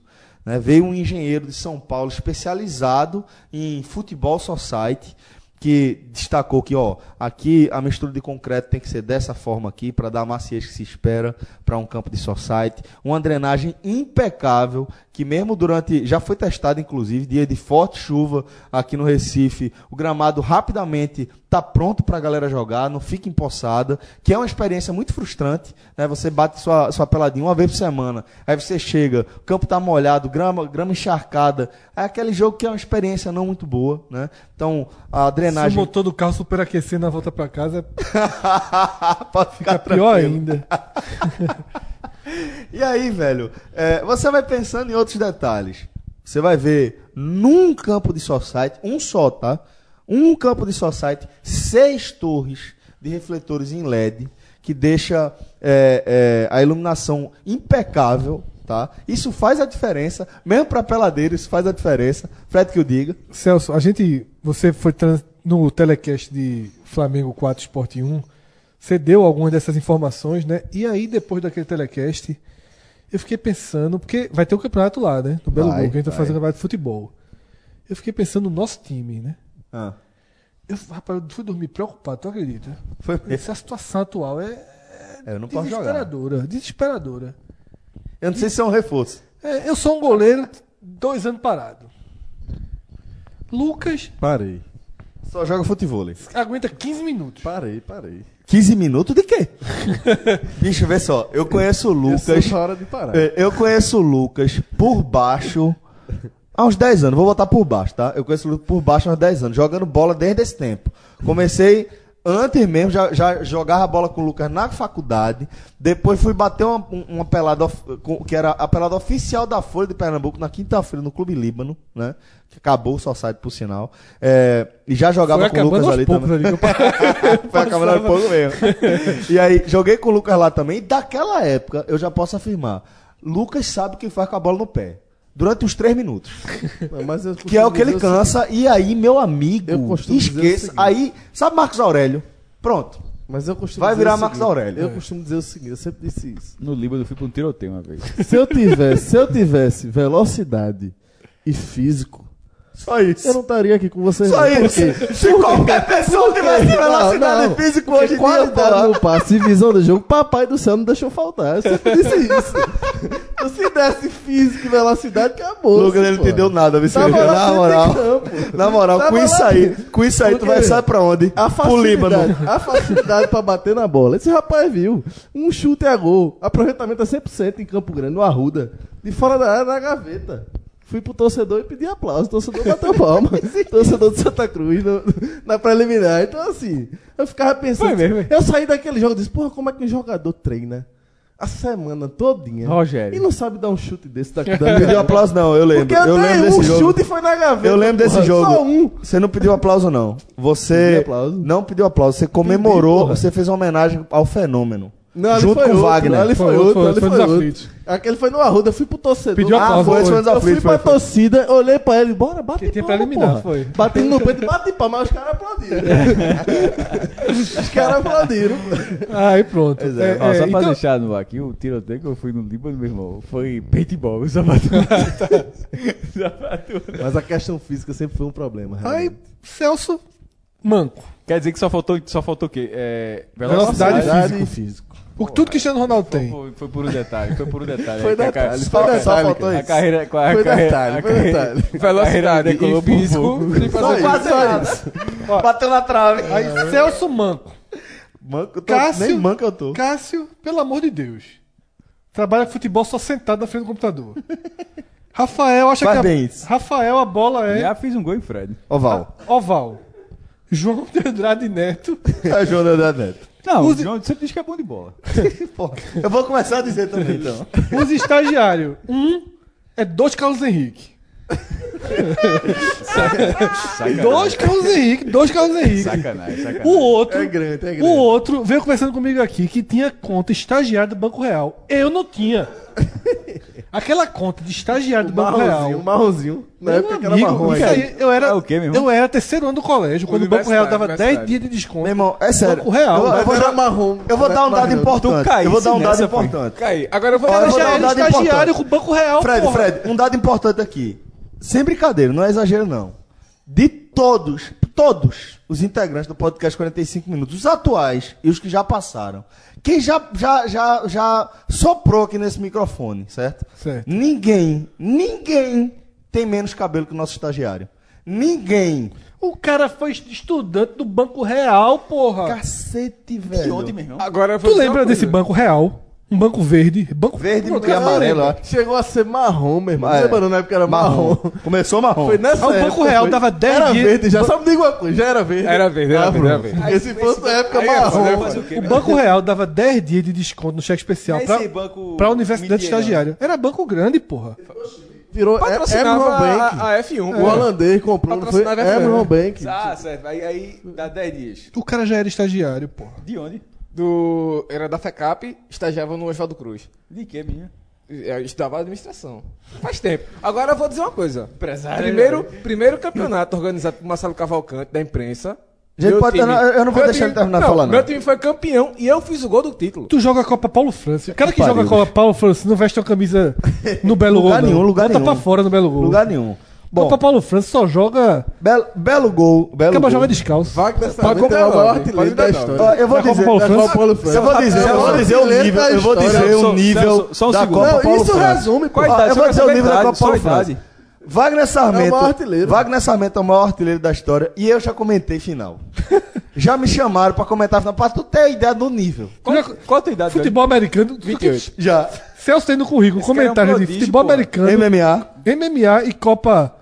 Já apresentei, já apresentei luta de MMA. Mas nada paga Rafael Brasileiro narrando o título do, do Espectro. Nada. Ali foi foda. Agora foi de Eu graça. assisti. Eu assisti. eu assisti. Olha, quer ver bom, quer ver bom, quer ver bom. campeão. E o Santa, E e o o Santa, o Santa que É firmou, o Santa que firmou parceria com o time de futebol americano da cidade. E não é o Mariners. Não, mas meu irmão, eu, eu para- tava para- nesse para dia. com isso, Não, Foi o dia do fio de Eu gol. assisti. Do fio de gol, não foi? É o fio de gol Foi. caiu no Rio. Demorou, demorou É o 10 fio de- segundos. É o fio de gol que caiu no Rio. É, bola- foi muito pior Kleber Machado. do que Kleber Machado. Muito. A turma tem que resgatar. Cadê? Tem que resgatar essa narração. Para- Bota esse áudio aí, não. precisa disso, não. Vê só. Bota esse áudio aí. Vê só. Foi, doeu muito. O cara deu fio de gol, eu fiquei sem entender se valeu ou não. O cara deu fio de gol do meio de campo. Foi gigante o cara do espectro. Pá! Caiu no Rio a bola, pô. Na arena, assim, ó. E o silêncio. 100 pessoas comemorando. E o silêncio, aquela, aquela vozinha ao fundo assim na arena, que é do seu do espectro e vem. E o Fica do outro silêncio. lado. E o silêncio. Manda em Pernambuco. Esse- O narrador morreu. O espe- o espe- A verdade é a seguinte: o espectro manda em Pernambuco, meu irmão. É um homem zero grau uma hora dessa, apanhando na cara. meu irmão, É bom que tá anestesiado. como o São- o Santa Cruz fez o time de futebol americano, aí eu fui pra ver quantos times, se não me engano, são ah, 8, 20 times do Nordeste disputando o campeonato regular. 8 na, na Copa do Nordeste, 12 na Copa do Nordeste e 8 no Campeonato Brasileiro. Ou seja, a Copa do Nordeste é meio que uma segunda Uma divisão. segunda divisão, é. Mas é o título da- do, do Nordeste. Ah, e- e- é muito time jogando, né? tem, um- tem um bocado de Pernambuco aqui. Aí ne- nessa, nessa pesquisa, pegando esses times, o, o Marinas está no Campeonato Brasileiro, o Spectre no Campeonato Brasileiro. E tem a final do, do título Então nordestino. é melhor sair. Se o espectro tá junto com o Marina, é melhor jogar esse outro. Não, meu irmão, o, o time. Quantos, quantos títulos nordestinos tu acha que o Spectre tem? Todos. Não, não são todos. Eu- Teve um, o, o, o primeiro foi um time de Natal que ganhou. Pronto, o resto Pronto. então. Mas quantos? Quantos? Quantos tiverem? Sete, oito, nove. Hepta, meu irmão. É, velho, e, o e os resultados são muito engraçados, porra. Porque O Marina é o central, é? É muito vice. é, irmão. É muito... É Mas já levantou a tacinha? Não. Nunca. E o pior é isso, não. O E é- não joga o E Pernambucano, o podia Spectre ganhou o levantar. campe- o Spectre ganhou o Campeonato Brasileiro já, pô. Ganhou do, do Coritiba. Do Coritiba. No, no nome. Os caras, meu irmão, o Spectre tem sete títulos nordestinos. Mano. É a patativa, viu? O Botafogo da Paraíba ganhou dois jogos, botou postezinho. O espectro ri do Botafogo Não, o, o Botafogo botou o efeito Mariner Náutico. É. E o Santa Cruz, como, como é, tá ganhando. Detalhe, o Spectre tem mais título que o Botafogo. Muito mais, pô. Mas o time da Paraíba é o Espectros. Caralho. Belo gol, galera. Fica na rua José da Silva Lucena, número 400, ali em Boa Viagem, perto da Imbiribeira. O telefone é 3038 4172. 3038 Resumindo, 4172. essa conversa toda. Eu posso até voltar à atividade, mas preciso de um time. Me convidem aí. Verdade. Que tu tá vou- fudido, Fred. tu tá fudido. Galera, falando agora da Série C, a gente pode dizer que com o encerramento da 16ª rodada, o cenário de disputa das quatro vagas para o mata-mata ficou bem mais claro, né? para essas duas rodadas que estão faltando. O Náutico e o Atlético do Acre, o Atlético Acreano, tem 27 pontos, com vantagem pro Atlético Acreano de 5 a 2 no saldo de gols. O Santa Cruz é o terceiro colocado, tem 24 pontos, os mesmos 24 do Botafogo da Paraíba, com vantagem tricolor no saldo de gols também, 8 a 5. Aí, é, para efeito matemático, a gente teria que colocar de repente até Até o Remo. o Remo, né, que é o décimo, que é, que é o oitavo colocado, o primeiro fora do Z2, né? Mas na prática, a gente vai colocar que na disputa por uma dessas quatro vagas tem o ABC, que tem 21 pontos, né, Fred? Isso. E que levou o gol mais comemorado do domingo. Porque, meu amigo, o Twitter, que é o nosso, que é o nosso espectro de análise, tava torcedor de todos os clubes torcendo por esse gol do Remo.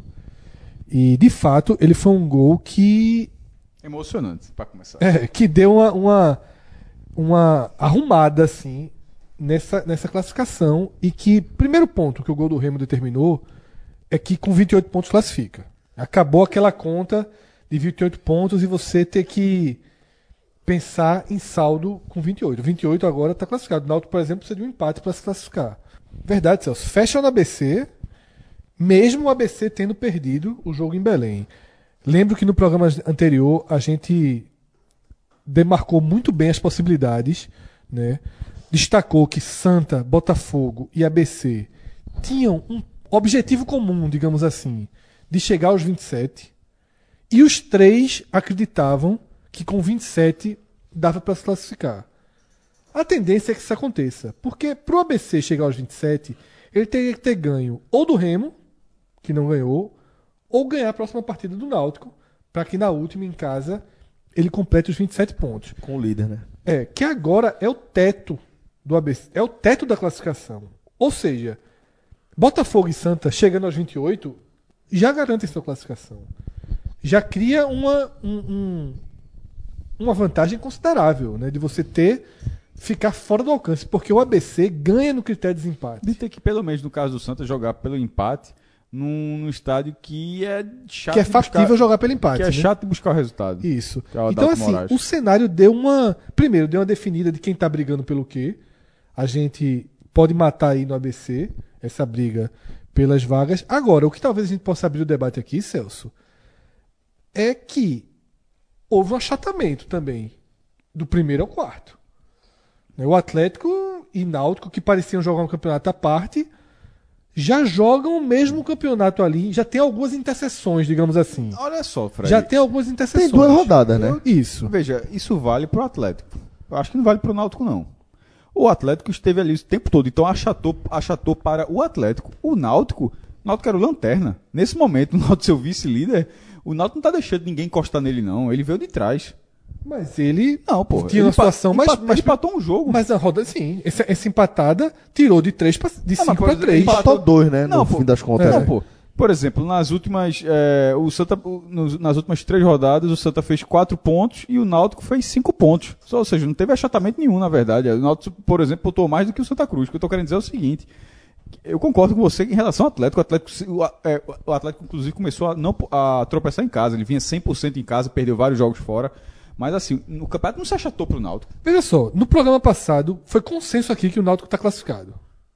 Consenso. a gente falava e, que primeiro. você, tá se você acha que com 28 e tal, o Náutico, o Náutico precisa de um ponto Mas dois. veja só, mas veja como, é- como o cenário pode ter mudado um pouquinho. Primeiro, acho que o Náutico vai se classificar. Só que o Náutico especificamente joga com o time que decide isso, que é o ABC. Se o Náutico não empata com o ABC, se o Náutico perde do ABC na Arena de Pernambuco, seria um desastre. Mas se ele perde, ele entra no campeonato de uma forma A última rodada é chata. é chatíssima contra o Remo lá. Então, assim, eu deixo essa pergunta aqui. Se essa rodada não Mas- mudou um pouco a condição de classificado do Náutico. Eu, Fred, eu nem olhava pro Náutico em relação a ter risco. Eu tô dizendo, eu, Fred, não sou torcedor do Náutico, porque o torcedor do Náutico, olha, o cara é mais. O torcedor do próprio time é mais preocupado do que qualquer outro. Tá? Eu vi debate de Alvirrubros hoje. Tem uns até já. Tem até discussão entre eles, porque um mostrou insegurança, não sei o que, para esse jogo. Criou-se. Tem outra coisa. Se o ABC ganhar as duas partidas e o Náutico perder as duas partidas, ainda assim tem que tirar cinco gols de saldo. Que O na prática é um. Que na- exatamente, quer dizer, que na prática é um, porque um, Para que isso aconteça, já tira um quatro. vai para zero, outro vai para menos um. É Isso. para isso que acontece. Mas, ou, ou seja, é, na prática é um, e se for pro número de gols marcados, o Náutico é mais. Então, na prática, são dois. Porque se, Exato. se ficar. Se o ABC tirar os cinco gols de saldo, provavelmente o Náutico ainda ficará Sim. na, na frente. Então, assim, não é, tão, não, é, não é tão simples, não. Concordo com o que você disse. O torcedor do Náutico olha essa tabela e diz: não, não estou lá. Mas, é, com isso que o ABC tem que fazer, o, o, o Globo já não chega mais. Ou seja, na verdade, é- o Náutico só está ameaçado por um. Sim, Que- só existe Aliás, um. Assim, os outros dois já estão lá, mas teriam que, teriam que passar o Náutico também, embora a condição seja mais simples. Teriam que fazer é, quatro pontos. No caso do Santa, quatro pontos, porque se o Santa empatar com 27, o Santa tem uma vitória a menos. Aliás, o Botafogo também, desculpa. Os- É. Os, os dois teriam que fazer quatro pontos e o Náutico perder os dois jogos. E o ABC tirar esse, né, essa questão. Então, assim, na prática, O Náutico tá- vai classificar.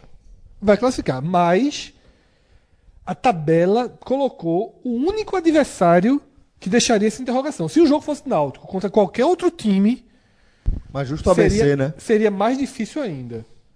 Porque a conta do ABC seria uma conta paralela. Como há esse jogo dentre os dois, é um jogo que duplica é, o saldo, que duplica né, o número de gols, o, o- o saldo e a diferença de pontos pode ser tirada agora. O Náutico é mais time que o ABC. Sabe? O Náutico é favorito absoluto para esse jogo. Só é um jogo que mudou de configuração. Tá? Ele mudou de o jogo da classificação para uma decisãozinha. Eu acho que tem uma, é uma leitura diferente. O jogo da classificação é você contra um coadjuvante. Né? Você precisa fazer os pon o ponto da classificação. Na hora que esse coadjuvante é adversário direto, Não, não dá pra gente dizer que é jogo da classificação. é, não, é decisãozinha. Não, é uma É decisão. uma decisãozinha que o Náutico joga pelo empate. E daí dá pra você até entender a, a mobilização da torcida do Náutico e a chateação de parte da torcida do Náutico que tem comparecido aos jogos da Arena com os alvirrubros que não estão chegando junto nessa reta final, né? Porque acaba sendo, de fato, decisivo, né? O presidente deu entrevista, né? Reclamando da, da torcida, dessa ausência. E mexer com, mexer com os brilhos faz. é, faz parte. Faz Faz parte, parte. né? Talvez a ausência do desafio, né? É. Acho que tava essa sensação de que o Náutico já estava classificado. Isso também desmobiliza, O que é né? uma loucura, né, velho? Porque é como a gente tá pontuando, é um campeonato tão curto, tão curto, que um dia desse o Náutico era lanterna, não era só lanterna, o Náutico tava afundado na lanterna. Eu acho que não dá nem tempo, não deu nem tempo de você ficar, sabe, tipo, ah, tô sem motivação porque tá fácil.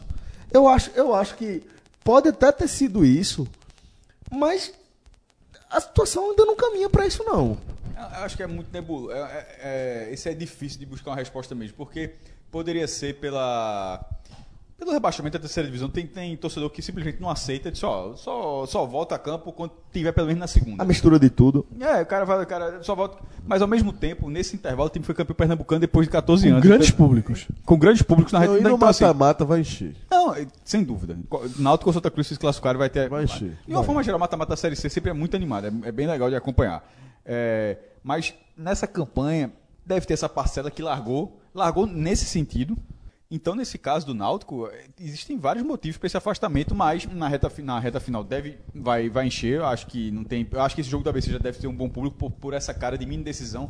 A Série C é feita de, de, de decisões e uma delas é a maior, ju- justamente logo a primeira nas quartas de final. Mas a parte dessa questão, tanto de classificação quanto da motivação Muito da doido torcida, isso, né, não, da Série C. É muito louca. É o mata-mata é O mais primeiro mata-mata é o melhor mata-mata de todos, pô. Isso é muito doido, É pô. o, é o melhor, o das quartas de final. Você joga Sim, 18 o rodadas. resto é perfumaria. Perfumaria valendo, valendo o título. Mas Um quatro, título irrelevante. quatro, quatro É. campeões. São quatro clubes que comemoram títulos. É, Comemoram mais que quando ganham o título, inclusive. É, mas ne- do Náutico, eu acho que vale para esse momento também um debate sobre é, o time para esse jogo. Porque Há uma queda de rendimento. Ma- Márcio Goiano, primeiro. Márcio Goiano está com. Não, não- não chega a ser problema porque ele, tá com, ele, ele- está com jogadores à disposição. É, no caso, Ortigosa e o Wallace, Wallace Pernambucano. No jogo retrasado, Ortigosa saiu do banco. Os dois jogos foram muito parecidos. Ortigosa saiu do banco, fez o gol da vitória aos 50 minutos.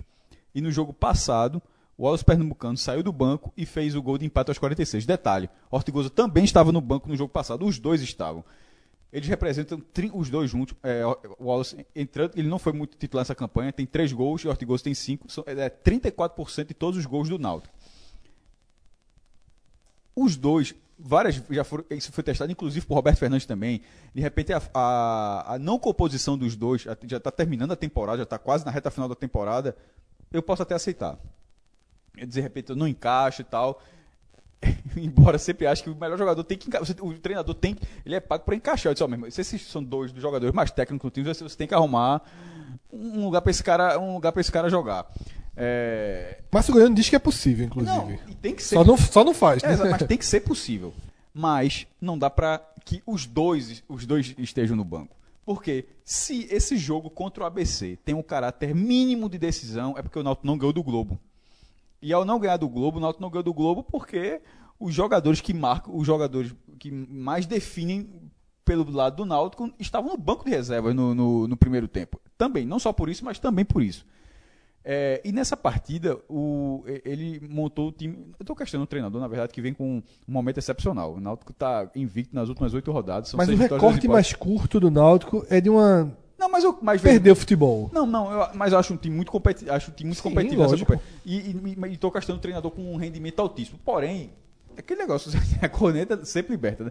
É, na última partida, o, o, o Náutico foi de 4-4-2 depois de muito, muito tempo jogando 4-3-3. Embora um 4-3-3 com variação, porque foi aquele 4-3-3 de Roberto Fernandes com os pontos abertos que morreu com aquilo. Mas foi um jogo de experiência, Não, ele ok, avisou. Sim, O que mostra um pouquinho que o Náutico tava meio blasé. então, exato, mas então, ele avisou um jogo que ainda não, não a experiência não- era para ser contra o Remo na última rodada. Tipo, Era pra ser contra o ABC. contra- né? o- o- de repente já classificado, não Se pode. tivesse ganho o jogo contra o Globo, Você sem a vaga garantida, não existe, não existe experiência, existe nível de competitividade.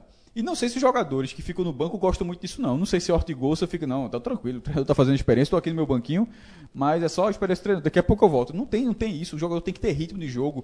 É, é um cara, é cara que tem jogador que tem fome de gol. E o Ortigosa se mostrou de forma surpreendente nessa temporada que ele chegou como um, nome de mercado e que isso justificou. Foi mal em algumas partidas da Série C, ok, foi, mas não dá para prescindir de um jogador desse de forma nenhuma, nunca. Sempre que você tiver um jogador, um jogador qualificado, esse cara é titular. Salvo se o cara sempre estiver se arrastando em campo, mas se o cara tiver um papel menor em campo, mas sempre, mas sempre ficar definindo, definindo, esse cara tem que ser titular. Então, primeiro, pelo menos o Márcio Goiano já deu a abriu a sinalização de que sim tem espaço para os dois, mas tem que ter pelo menos espaço para um. Não pode nunca mais acontecer, como foi o, o próprio jogo do, do- da Juazeirense também. E isso eu já estou vislumbrando já mais para frente, porque é, na- o, o- o grupo secreto, né? o grupo B, que nesse momento o Náutico sendo em segundo lugar, até a da tabela, o Náutico pegaria o terceiro, que é o Cuiabá, faria até inclusive o mesmo confronto da Copa do Brasil, embora o Cuiabá com um time diferente. Esse Náutico não pode ser o Náutico de experiência. Por exemplo, qual o Náutico dessa, é, dessas quartas de final? Tem Ortigoso e Alves Pernambucano como titulares, só tem um. Ele vai colocar, continuar colocando. Ele não pode continuar fazendo esse teste, não. Tem que ter uma definição sobre isso. Então, assim, além da vaga, eu acho que Márcio Goiano, independentemente dos resultados que ele vem obtendo, com todos os méritos, mas eu acho que o time do Náutico precisa ter uma resposta definitiva sobre o time que vai jogar as quartas de final. E nesse momento, eu não enxergo isso. Nesse momento, eu enxergo um time que. é, geralmente você erra a escalação. Uma peça ou outra, mas não era para ser. Com a campanha sólida, nesse momento, o Náutico deveria ter uma escalação sólida também. É, e eu, como eu já tinha interrompido em alguns momentos, para citar isso. O jogo contra o Juazeirense, o Náutico, por pouco, não perde dois pontos. E por pouco não perde outro ponto contra o Globo. Se você colocar na conta o jogo do Salgueiro, são três atuações medianas do Náutico para fracas. Né? Deu, uma, deu uma, uma, um freio naquele Náutico de um toque de bola mais envolvente. É, que é um Náutico inclusive, eu não vi, né? Porque foi no período que a gente estava fora. Eu sempre digo isso assim: eu não vi essa ascensão do Náutico. E os três jogos que eu vi, achei já uma curva. Não achei. Achei um time mais próximo dali, do, do meio termo do Náutico na temporada. E isso ele é, é preocupante, como o Cássio falou. Se nesse- nessa decisãozinha, né, uma mini decisão, ou uma média decisão, chame como quiser, contra o ABC, se a gente vir Ortigosa e Wallace juntos, já é mais um ponto de estranhamento, mesmo a gente defendendo que Cássio defendendo que, que devem ser colocados. Porque Devem ser utilizados, mas no mínimo um. é, no mínimo, eu acho que Ortigosa é titular, sendo bem, bem pontual ao nome do jogador. Eu acho que Ortigosa é titular. E vejo o Wallace Pernambucano um potencial de ajudar muito o time. Agora, não acho que tem como Ortigosa jogar aberto e nem colocaria mais o Wallace Pernambucano no meio. Então, não acho que os dois devem jogar ao mesmo tempo. Eu acho que O Alce Pernambucano ele é um reserva com opção de entrar em caso de necessidade, até pelo, pelo bom cabeceio que ele tem. Até porque tem que cada vez mais tem que pensar o jogo 90 minutos. 90 pô. minutos, exatamente. 90 As minutos. urgências que o jogo, que o jogo vai apresentar. Porque não vejo, como eu, como eu falei, opção de começar os dois. É porque o bom futebol, o melhor futebol que o Náutico jogou não foi com os dois juntos. Exatamente. Na mão do Márcio Goiano. Exatamente. Não justifica. E mesmo ainda no É, Pernambucano. não também justifica ele colocar os dois agora, na reta final.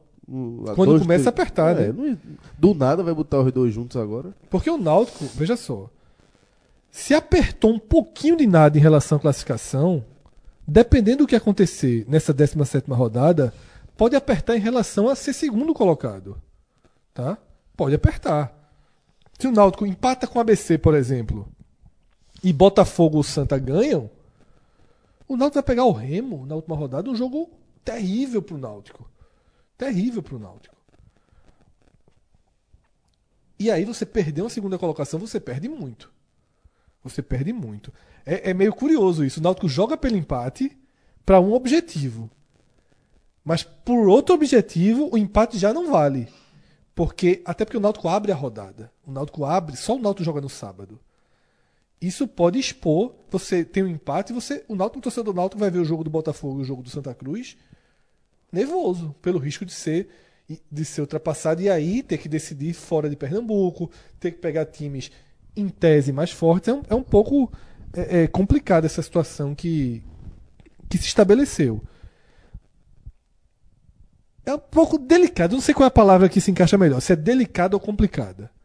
Mas, para mim, se colocou um pouquinho de interrogação onde a certeza já começava a se de uma forma. solidificar. Só pra gente arrematar, uma forma meio justificável. Essa coisa de Márcio Goiano fazer experiência num jogo que o time não tá classificado ainda. Isso é grave. É, Eu acho que o Náutico foi blazer nas duas últimas partidas. Isso é grave, pô. Garante a classificação, depois tu faz experiência. Arremata, fez a pontuação, agora Se quer, se quer fazer algum tipo de projeção pensando na mata-mata, né? Pelo menos. garante logo a classificação Garante logo a e tu classificação, né? E o Globo é um adversário bem ganhável, né? Bem ganhável. Pois é. Bom, é, dentro desse cenário, como é que fica a situação do Santa Cruz? O Santa tem ainda os compromissos contra os dois times de menos pontuação nessa, nessa, nesse grupo A, né? Que são Juazeirense e Salgueiro. Pega Juazeirense fora de casa e o Salgueiro no Arruda. E, Lucas, na sua opinião, em que, em que pé anda a situação do Santa em busca dessa classificação? Melhorou um bocado, né? Depois dessa. Era um jogo chave. O jogo do último, do último sábado. né? Venceu. E dependia muito dessa vitória, porque esse próximo jogo contra o Juazeirense, todo mundo sabe que é chato jogar lá, né? Então, assim, eu acho que o Santa deu um passo, sei lá, passo largo pra classificação dele. A última rodada, qual é o jogo do Santa? No Arruda? Salgueiro. no Arruda, né? Então, assim, tá, tá bem caminhada a situação o adversário direto e conseguiu abrir, né? Podia até. a gente- A gente até pontuou isso, né? O Confiança estava mais perto ali da zona de rebaixamento em relação à classificação, mas em ponto. E Estava um mais jogo- ponto do G4. Podia até ter passado o Santa no caso de uma eventual É, vitória, né? Eu não vi o jogo, eu fiz o jogo do Ceará com o Fluminense no sábado, mas por tudo que eu li porque eu, e que eu vi, os relatos que eu vi, é, é que assim, enfim, o Santa deu uma demonstração de força, né, de desempenho, porque vinha numa dragazinha preocupante, né? O Santa Cruz não conseguia jogar. Né? E, e chegou no momento que conseguiu vencer com certa autoridade, que isso também não só a pontuação, o fato de ter entrado no G4, mas isso dá também um certo, vou dizer conforto, mas uma segurança pro inclusive- torcedor, né? Inclusive numérica sobre os gols. Esses três. O Santos está na frente do Botafogo pelos três gols que ele fez além do da vitória. Né? Foi uma vitória de 4 a 0 um gol era obrigatório, os outros três vieram como extra, numa disputa que é ponto a ponto. O Santa, a situação matemática dele, ele cumpriu a obrigação dele no sábado e viu a porta da classificação se abrir com a vitória do Remo sobre o ABC. Porque se o ABC ganha aquele jogo, a situação do Santa ficava sob pressão, sob real pressão. Agora, ele joga pelo empate no Adalto. E você jogar pelo empate no Adalto Moraes é completamente possível. Porque é um campo de um gramado horrível e você está todo fechado. Deixa o Juazeirense. Detalhe: o Juazeirense não ganhou de Salgueiro. Então o Juazeirense vai desesperadíssimo para tentar fazer os 20 pontos dele aqui, contra o Santa Cruz. É o jogo da permanência do Juazeirense, da sobrevivência, porque a última rodada é Botafogo em João Pessoa brigando pela classificação. Então, assim, o Juazeirense não pode contar com nenhum ponto em João De Pessoa. nenhum. De certa forma, o teto do Juazeirense são os 20 pontos. É meio que, que esse o cenário. E ele vai ter que partir para cima do Santa Cruz. No atual contexto, me parece um bom um bom desenho para o Santa tentar. Porque se o Santa traz um ponto, se o Santa traz um pontinho da Bahia, o Santa fica pela vitória para se classificar. E você ficar pela vitória em casa com o Salgueiro, convenhamos, É. é um desenho É. confortável. Não, para um né? time que quer. Salgueiro que é a lanterna do grupo A nesse momento e tá, tá embicando.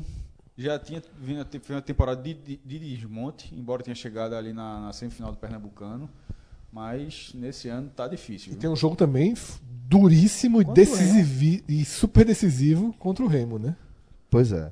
É, dentro, dentro desse cenário, é, dá pra gente cravar que, que a classificação do Santa tá encaminhada. Tá, porque assim, você.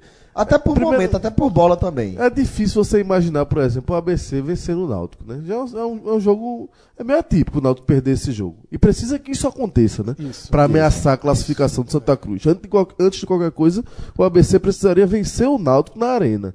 né? Já não é uma coisa muito fácil de acontecer. O que pode tranquilizar o Santa ainda mais, tá? Se, o Santa só joga, só joga no domingo. Isso. Então, assim, E assim- se, se o ABC não tiver vencido, É. já é outro E desenho. o fato. Até a Porque, derrota serve. porque o fato de ser terceiro ou quarto.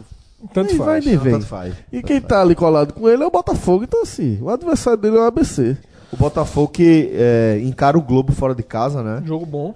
Jogo bom, Veja exatamente. só, o Globo é, vai dar a última carta de- dele se o Santa, se acontecesse o Náutico ganhar do ABC, mas como o jogo do Globo vai ser simultâneo ao do Santa, não, é aqui 19 horas, é antes na verdade. O Globo É. vai jogar em casa contra o Santa.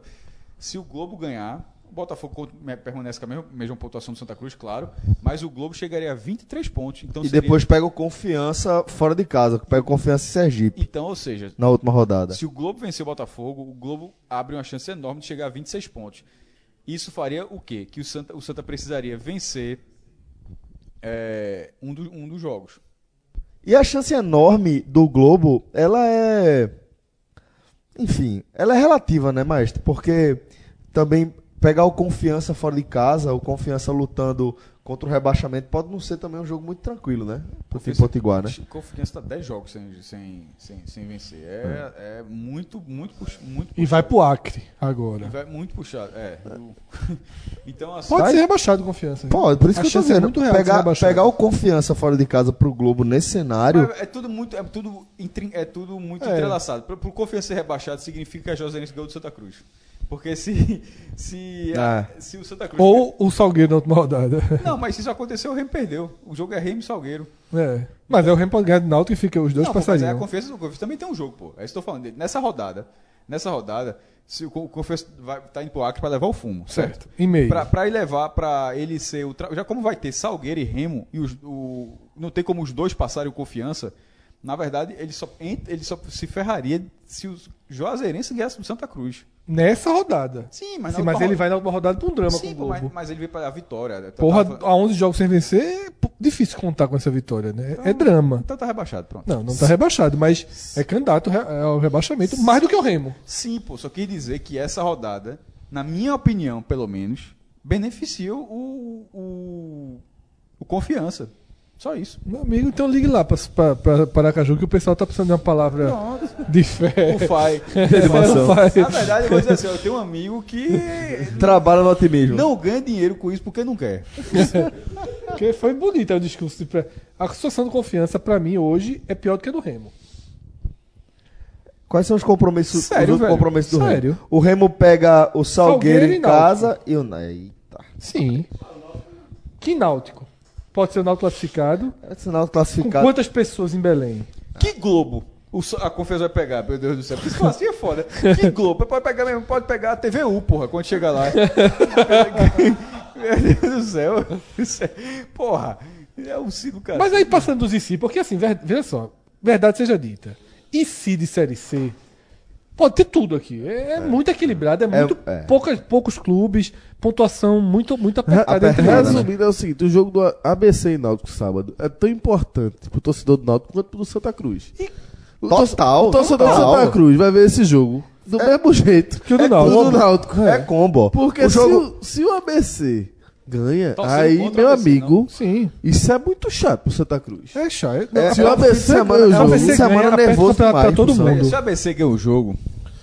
o, Com- até o do vai Santa. Cruz sabe que não pode perder, de jeito nenhum Se o. ABC ganhar o jogo, o cara do Náutico vai dormir assim. Pelo amor de Deus. Meu Deus do céu. Vou fazer o. Eu vou pra Belém, pô, aperreio, não é possível. Aí o torcedor do E Náutico o do vai Santa Cruz já vai aperreado no dia seguinte. muito, aumenta a pressão. Porque se perde o jogo lá, Vai ter que empatar pra poder respirar. se perde lá é um desastre. Não, se o ABC ganhar o Santa Cruz e perder, aí o- o- o desastre não depende mais dele. Não, e nem passa mais o Náutico. Aí no caso o Náutico É. secaria o Santa por causa do número de vitórias. Classificaria assim. É um desastre pra Pernambuco. desastre. Se, E- se o ABC ganhar o jogo, um desastre pra Pernambuco. Pressiona demais o futebol de Pernambuco. Pressiona demais. Assim, um deles vai passar. Só que. Porque não vai vir Globo tirar a vaga. Ou Santo ou Náutico estarão, estará na outra fase. Na verdade, possivelmente os dois vão estar. Mas se der esse resultado, ambos ficarão com muito medo né, do que pode acontecer. A última rodada do Náutico é pior. Ou seja, abraçados, né? Sábado, né? Sábado sim. Domingo, caso o Náutico Sábado, perca, sábado. já vira o oposto Sábado, de Náutico sábado. 100%. Como já estavam abraçados torcendo pelo Remo. É. E aí tinha mais 200 abraçados com eles. Botafogo, tava todo mundo Veja só. nessa, nessa luta. É, é tudo, tudo de vez em quando é uma questão de aposta. A gente, é, vo- você acha que é melhor decidir na Série C, em casa ou fora? Em casa. Em casa. Então o cara do Santa Cruz pode estar fazendo assim, ó. O cara, cuião. O cara tá- Cavalo Cavalo do cão. Cavalo, não, não, não. Cavalo do cão é diferente. Não, cavalo do cão. O cara vai torcer pra BC. É, cavalo do é, cão. Pra caralho. São as, du- as duas coisas juntas. É, São as duas coisas. Porque é, o cavalo do cão é o cara não ter medo de pegar o adversário. Nesse caso, é não ter- seria não ter medo de não se classificar. Seria o cavalo do cão para não. Mas em relação. O Santa pode olhar. O torcedor do Santa pode olhar assim: diz, meu amigo. Se o ABC fizer esse crime no Náutico, eu vou buscar esse segundo lugar. E vou, vou buscar esse segundo lugar, porque, veja, na última o Santa, aí o Santa teria que ganhar da Juazeirense e torcer pro Náutico não ganhar do Remo. Aí bastava o Santa ganhar do Salgueiro. Mas aí podia jogar com a Juazeirense. Quer dizer, se o ABC ganhasse, não. Aí era pressão não, demais. pô, porque é. o Santa, não, eu tô dizendo, não, pô, veja, o cenário, o primeiro cenário já foi O dito torcedor do. Santa no Fred, podcast Fred, o agora mandou o cara vai tomar no Não, cu, pô. Porra o primeiro, cenário, o primeiro cenário já foi dito, eu falei do torcedor Cunhão. O primeiro, o primeiro cenário já foi dito por você. De fechar, fechar, fechar com, contra o ABC, ninguém vai fechar com o Náutico, fechar contra o ABC pra só, ga- garantir minha vaga aqui sem aperreio. Mas olhando a tabela, o cara pode olhar assim, veja só. Se o ABC fizer o crime, eu vou buscar essa vantagem de decidir em casa. Porque se o Náutico perder o jogo, a gente tá falando aqui do risco do Santa ser eliminado. Porém, nos dois jogos, o Santa, o, o Santa tem condições de ganhar os dois jogos. No contra o Juazeirense é difícil o gramado, não o adversário. É o, é o O adversário é fraquíssimo. Ele joga na vida. E, né? e- É, e- mas, é joga- mas- mas sem jogar bem. E o Santa, de repente, tentando se, se encontrar na competição. Então, nesse caso, a chance de o Santa tomar esse, essa segunda vaga real. É, é real. Então fica. fica Mas eu acho, seguinte, eu acho que Não tem isso não. Série C ninguém quer correr risco, Oxe, não. pelo amor de Deus. Quem é que quer Eu, correr eu, risco eu, torcedor de Santa Cruz. Série C? Tu é doido? Eu, torcedor de Santa Cruz, já tinha dado pause e xingado esse cara no Twitter. Oxi. E tem, e tem adepto. Se eu xingar Ninguém a casa quer correr Twitter, risco, oxe, não. chega cara. gente Série vai. C, o cara não corre risco, não. Tu é Essa doido, pergunta é? de Cássio, se é melhor decidir fora em casa, eu tenho, eu tenho a resposta. Dos 24 confrontos até agora, desse modelo que a Série C tá... de- Só as quartas de final junto Só as quartas de final. Só a quarta de desse final. jogo, desse, desse modelo, né? Que é o jogo que vale, né? Claro. O resto é só festa. Mas o Fortaleza conta oito vezes aí. Pra distorcer esse aí é que tá. O Fortaleza, o Fortaleza quebra a banca. Não, mas foi, praticamente. foi, por causa, foi por causa do gol qualificado. Então, aí. dos 24 confrontos gerais, né? de- que aconteceram até desse formato até o, até o ano passado, Ou seja, são seis anos, são seis temporadas, né? Isso. 16 times subiram após vencer o primeiro jogo. Ou seja, dos 24, 16 subiram. Ou seja, é um, é um recorte. Mas em casa não. Não, Não tá o determinado. primeiro jogo. Venceram o primeiro jogo. Nove venceram o primeiro jogo em casa. Certo. E sete venceram fora de casa. O- esse- É essa, questão, essa questão só foi revertida duas vezes. Você per- ganhou o primeiro jogo, você só, só, só aconteceu duas vezes. A, um- a primeira foi com o 13, ganhou o primeiro jogo em casa e perdeu a, a volta para o Vila Nova. E a segunda foi para o Asa, que meteu 2 a 0 no, no, no Guarani. Agora me esqueci o ano. E o Guarani na volta reverteu para 3 Ou a Olha 0 seja, só. ou seja, é um cenário que, na verdade, ele não dá a resposta sobre o que é melhor. É, é- é mais aqui do Ele sugere de leve que é melhor jogar Primeiro em casa. a primeira não, em não, casa. Ele, não, ele sugere que o primeiro jogo é mais importante. Sim, é. É, isso. Ele, não- ele não- Em relação ao mano, não. Ele diz, ó, se ganhou o primeiro jogo, você tá praticamente. É, mas como é mais fácil em tese ganhar em em vez de você esperar, é. não vou decidir em casa, eu só decida no primeiro, porque geralmente quem leva vantagem com- com- é, mantém a vantagem no segundo jogo. Agora, não se você estava em casa ou fora para obter essa vantagem. Eu, sou Agora- muito, eu sou muito tradicional em relação a isso. Eu sempre acho melhor decidir, Decidir em em casa. casa. Enquanto, Então tem que ser cavalo do cão, porra.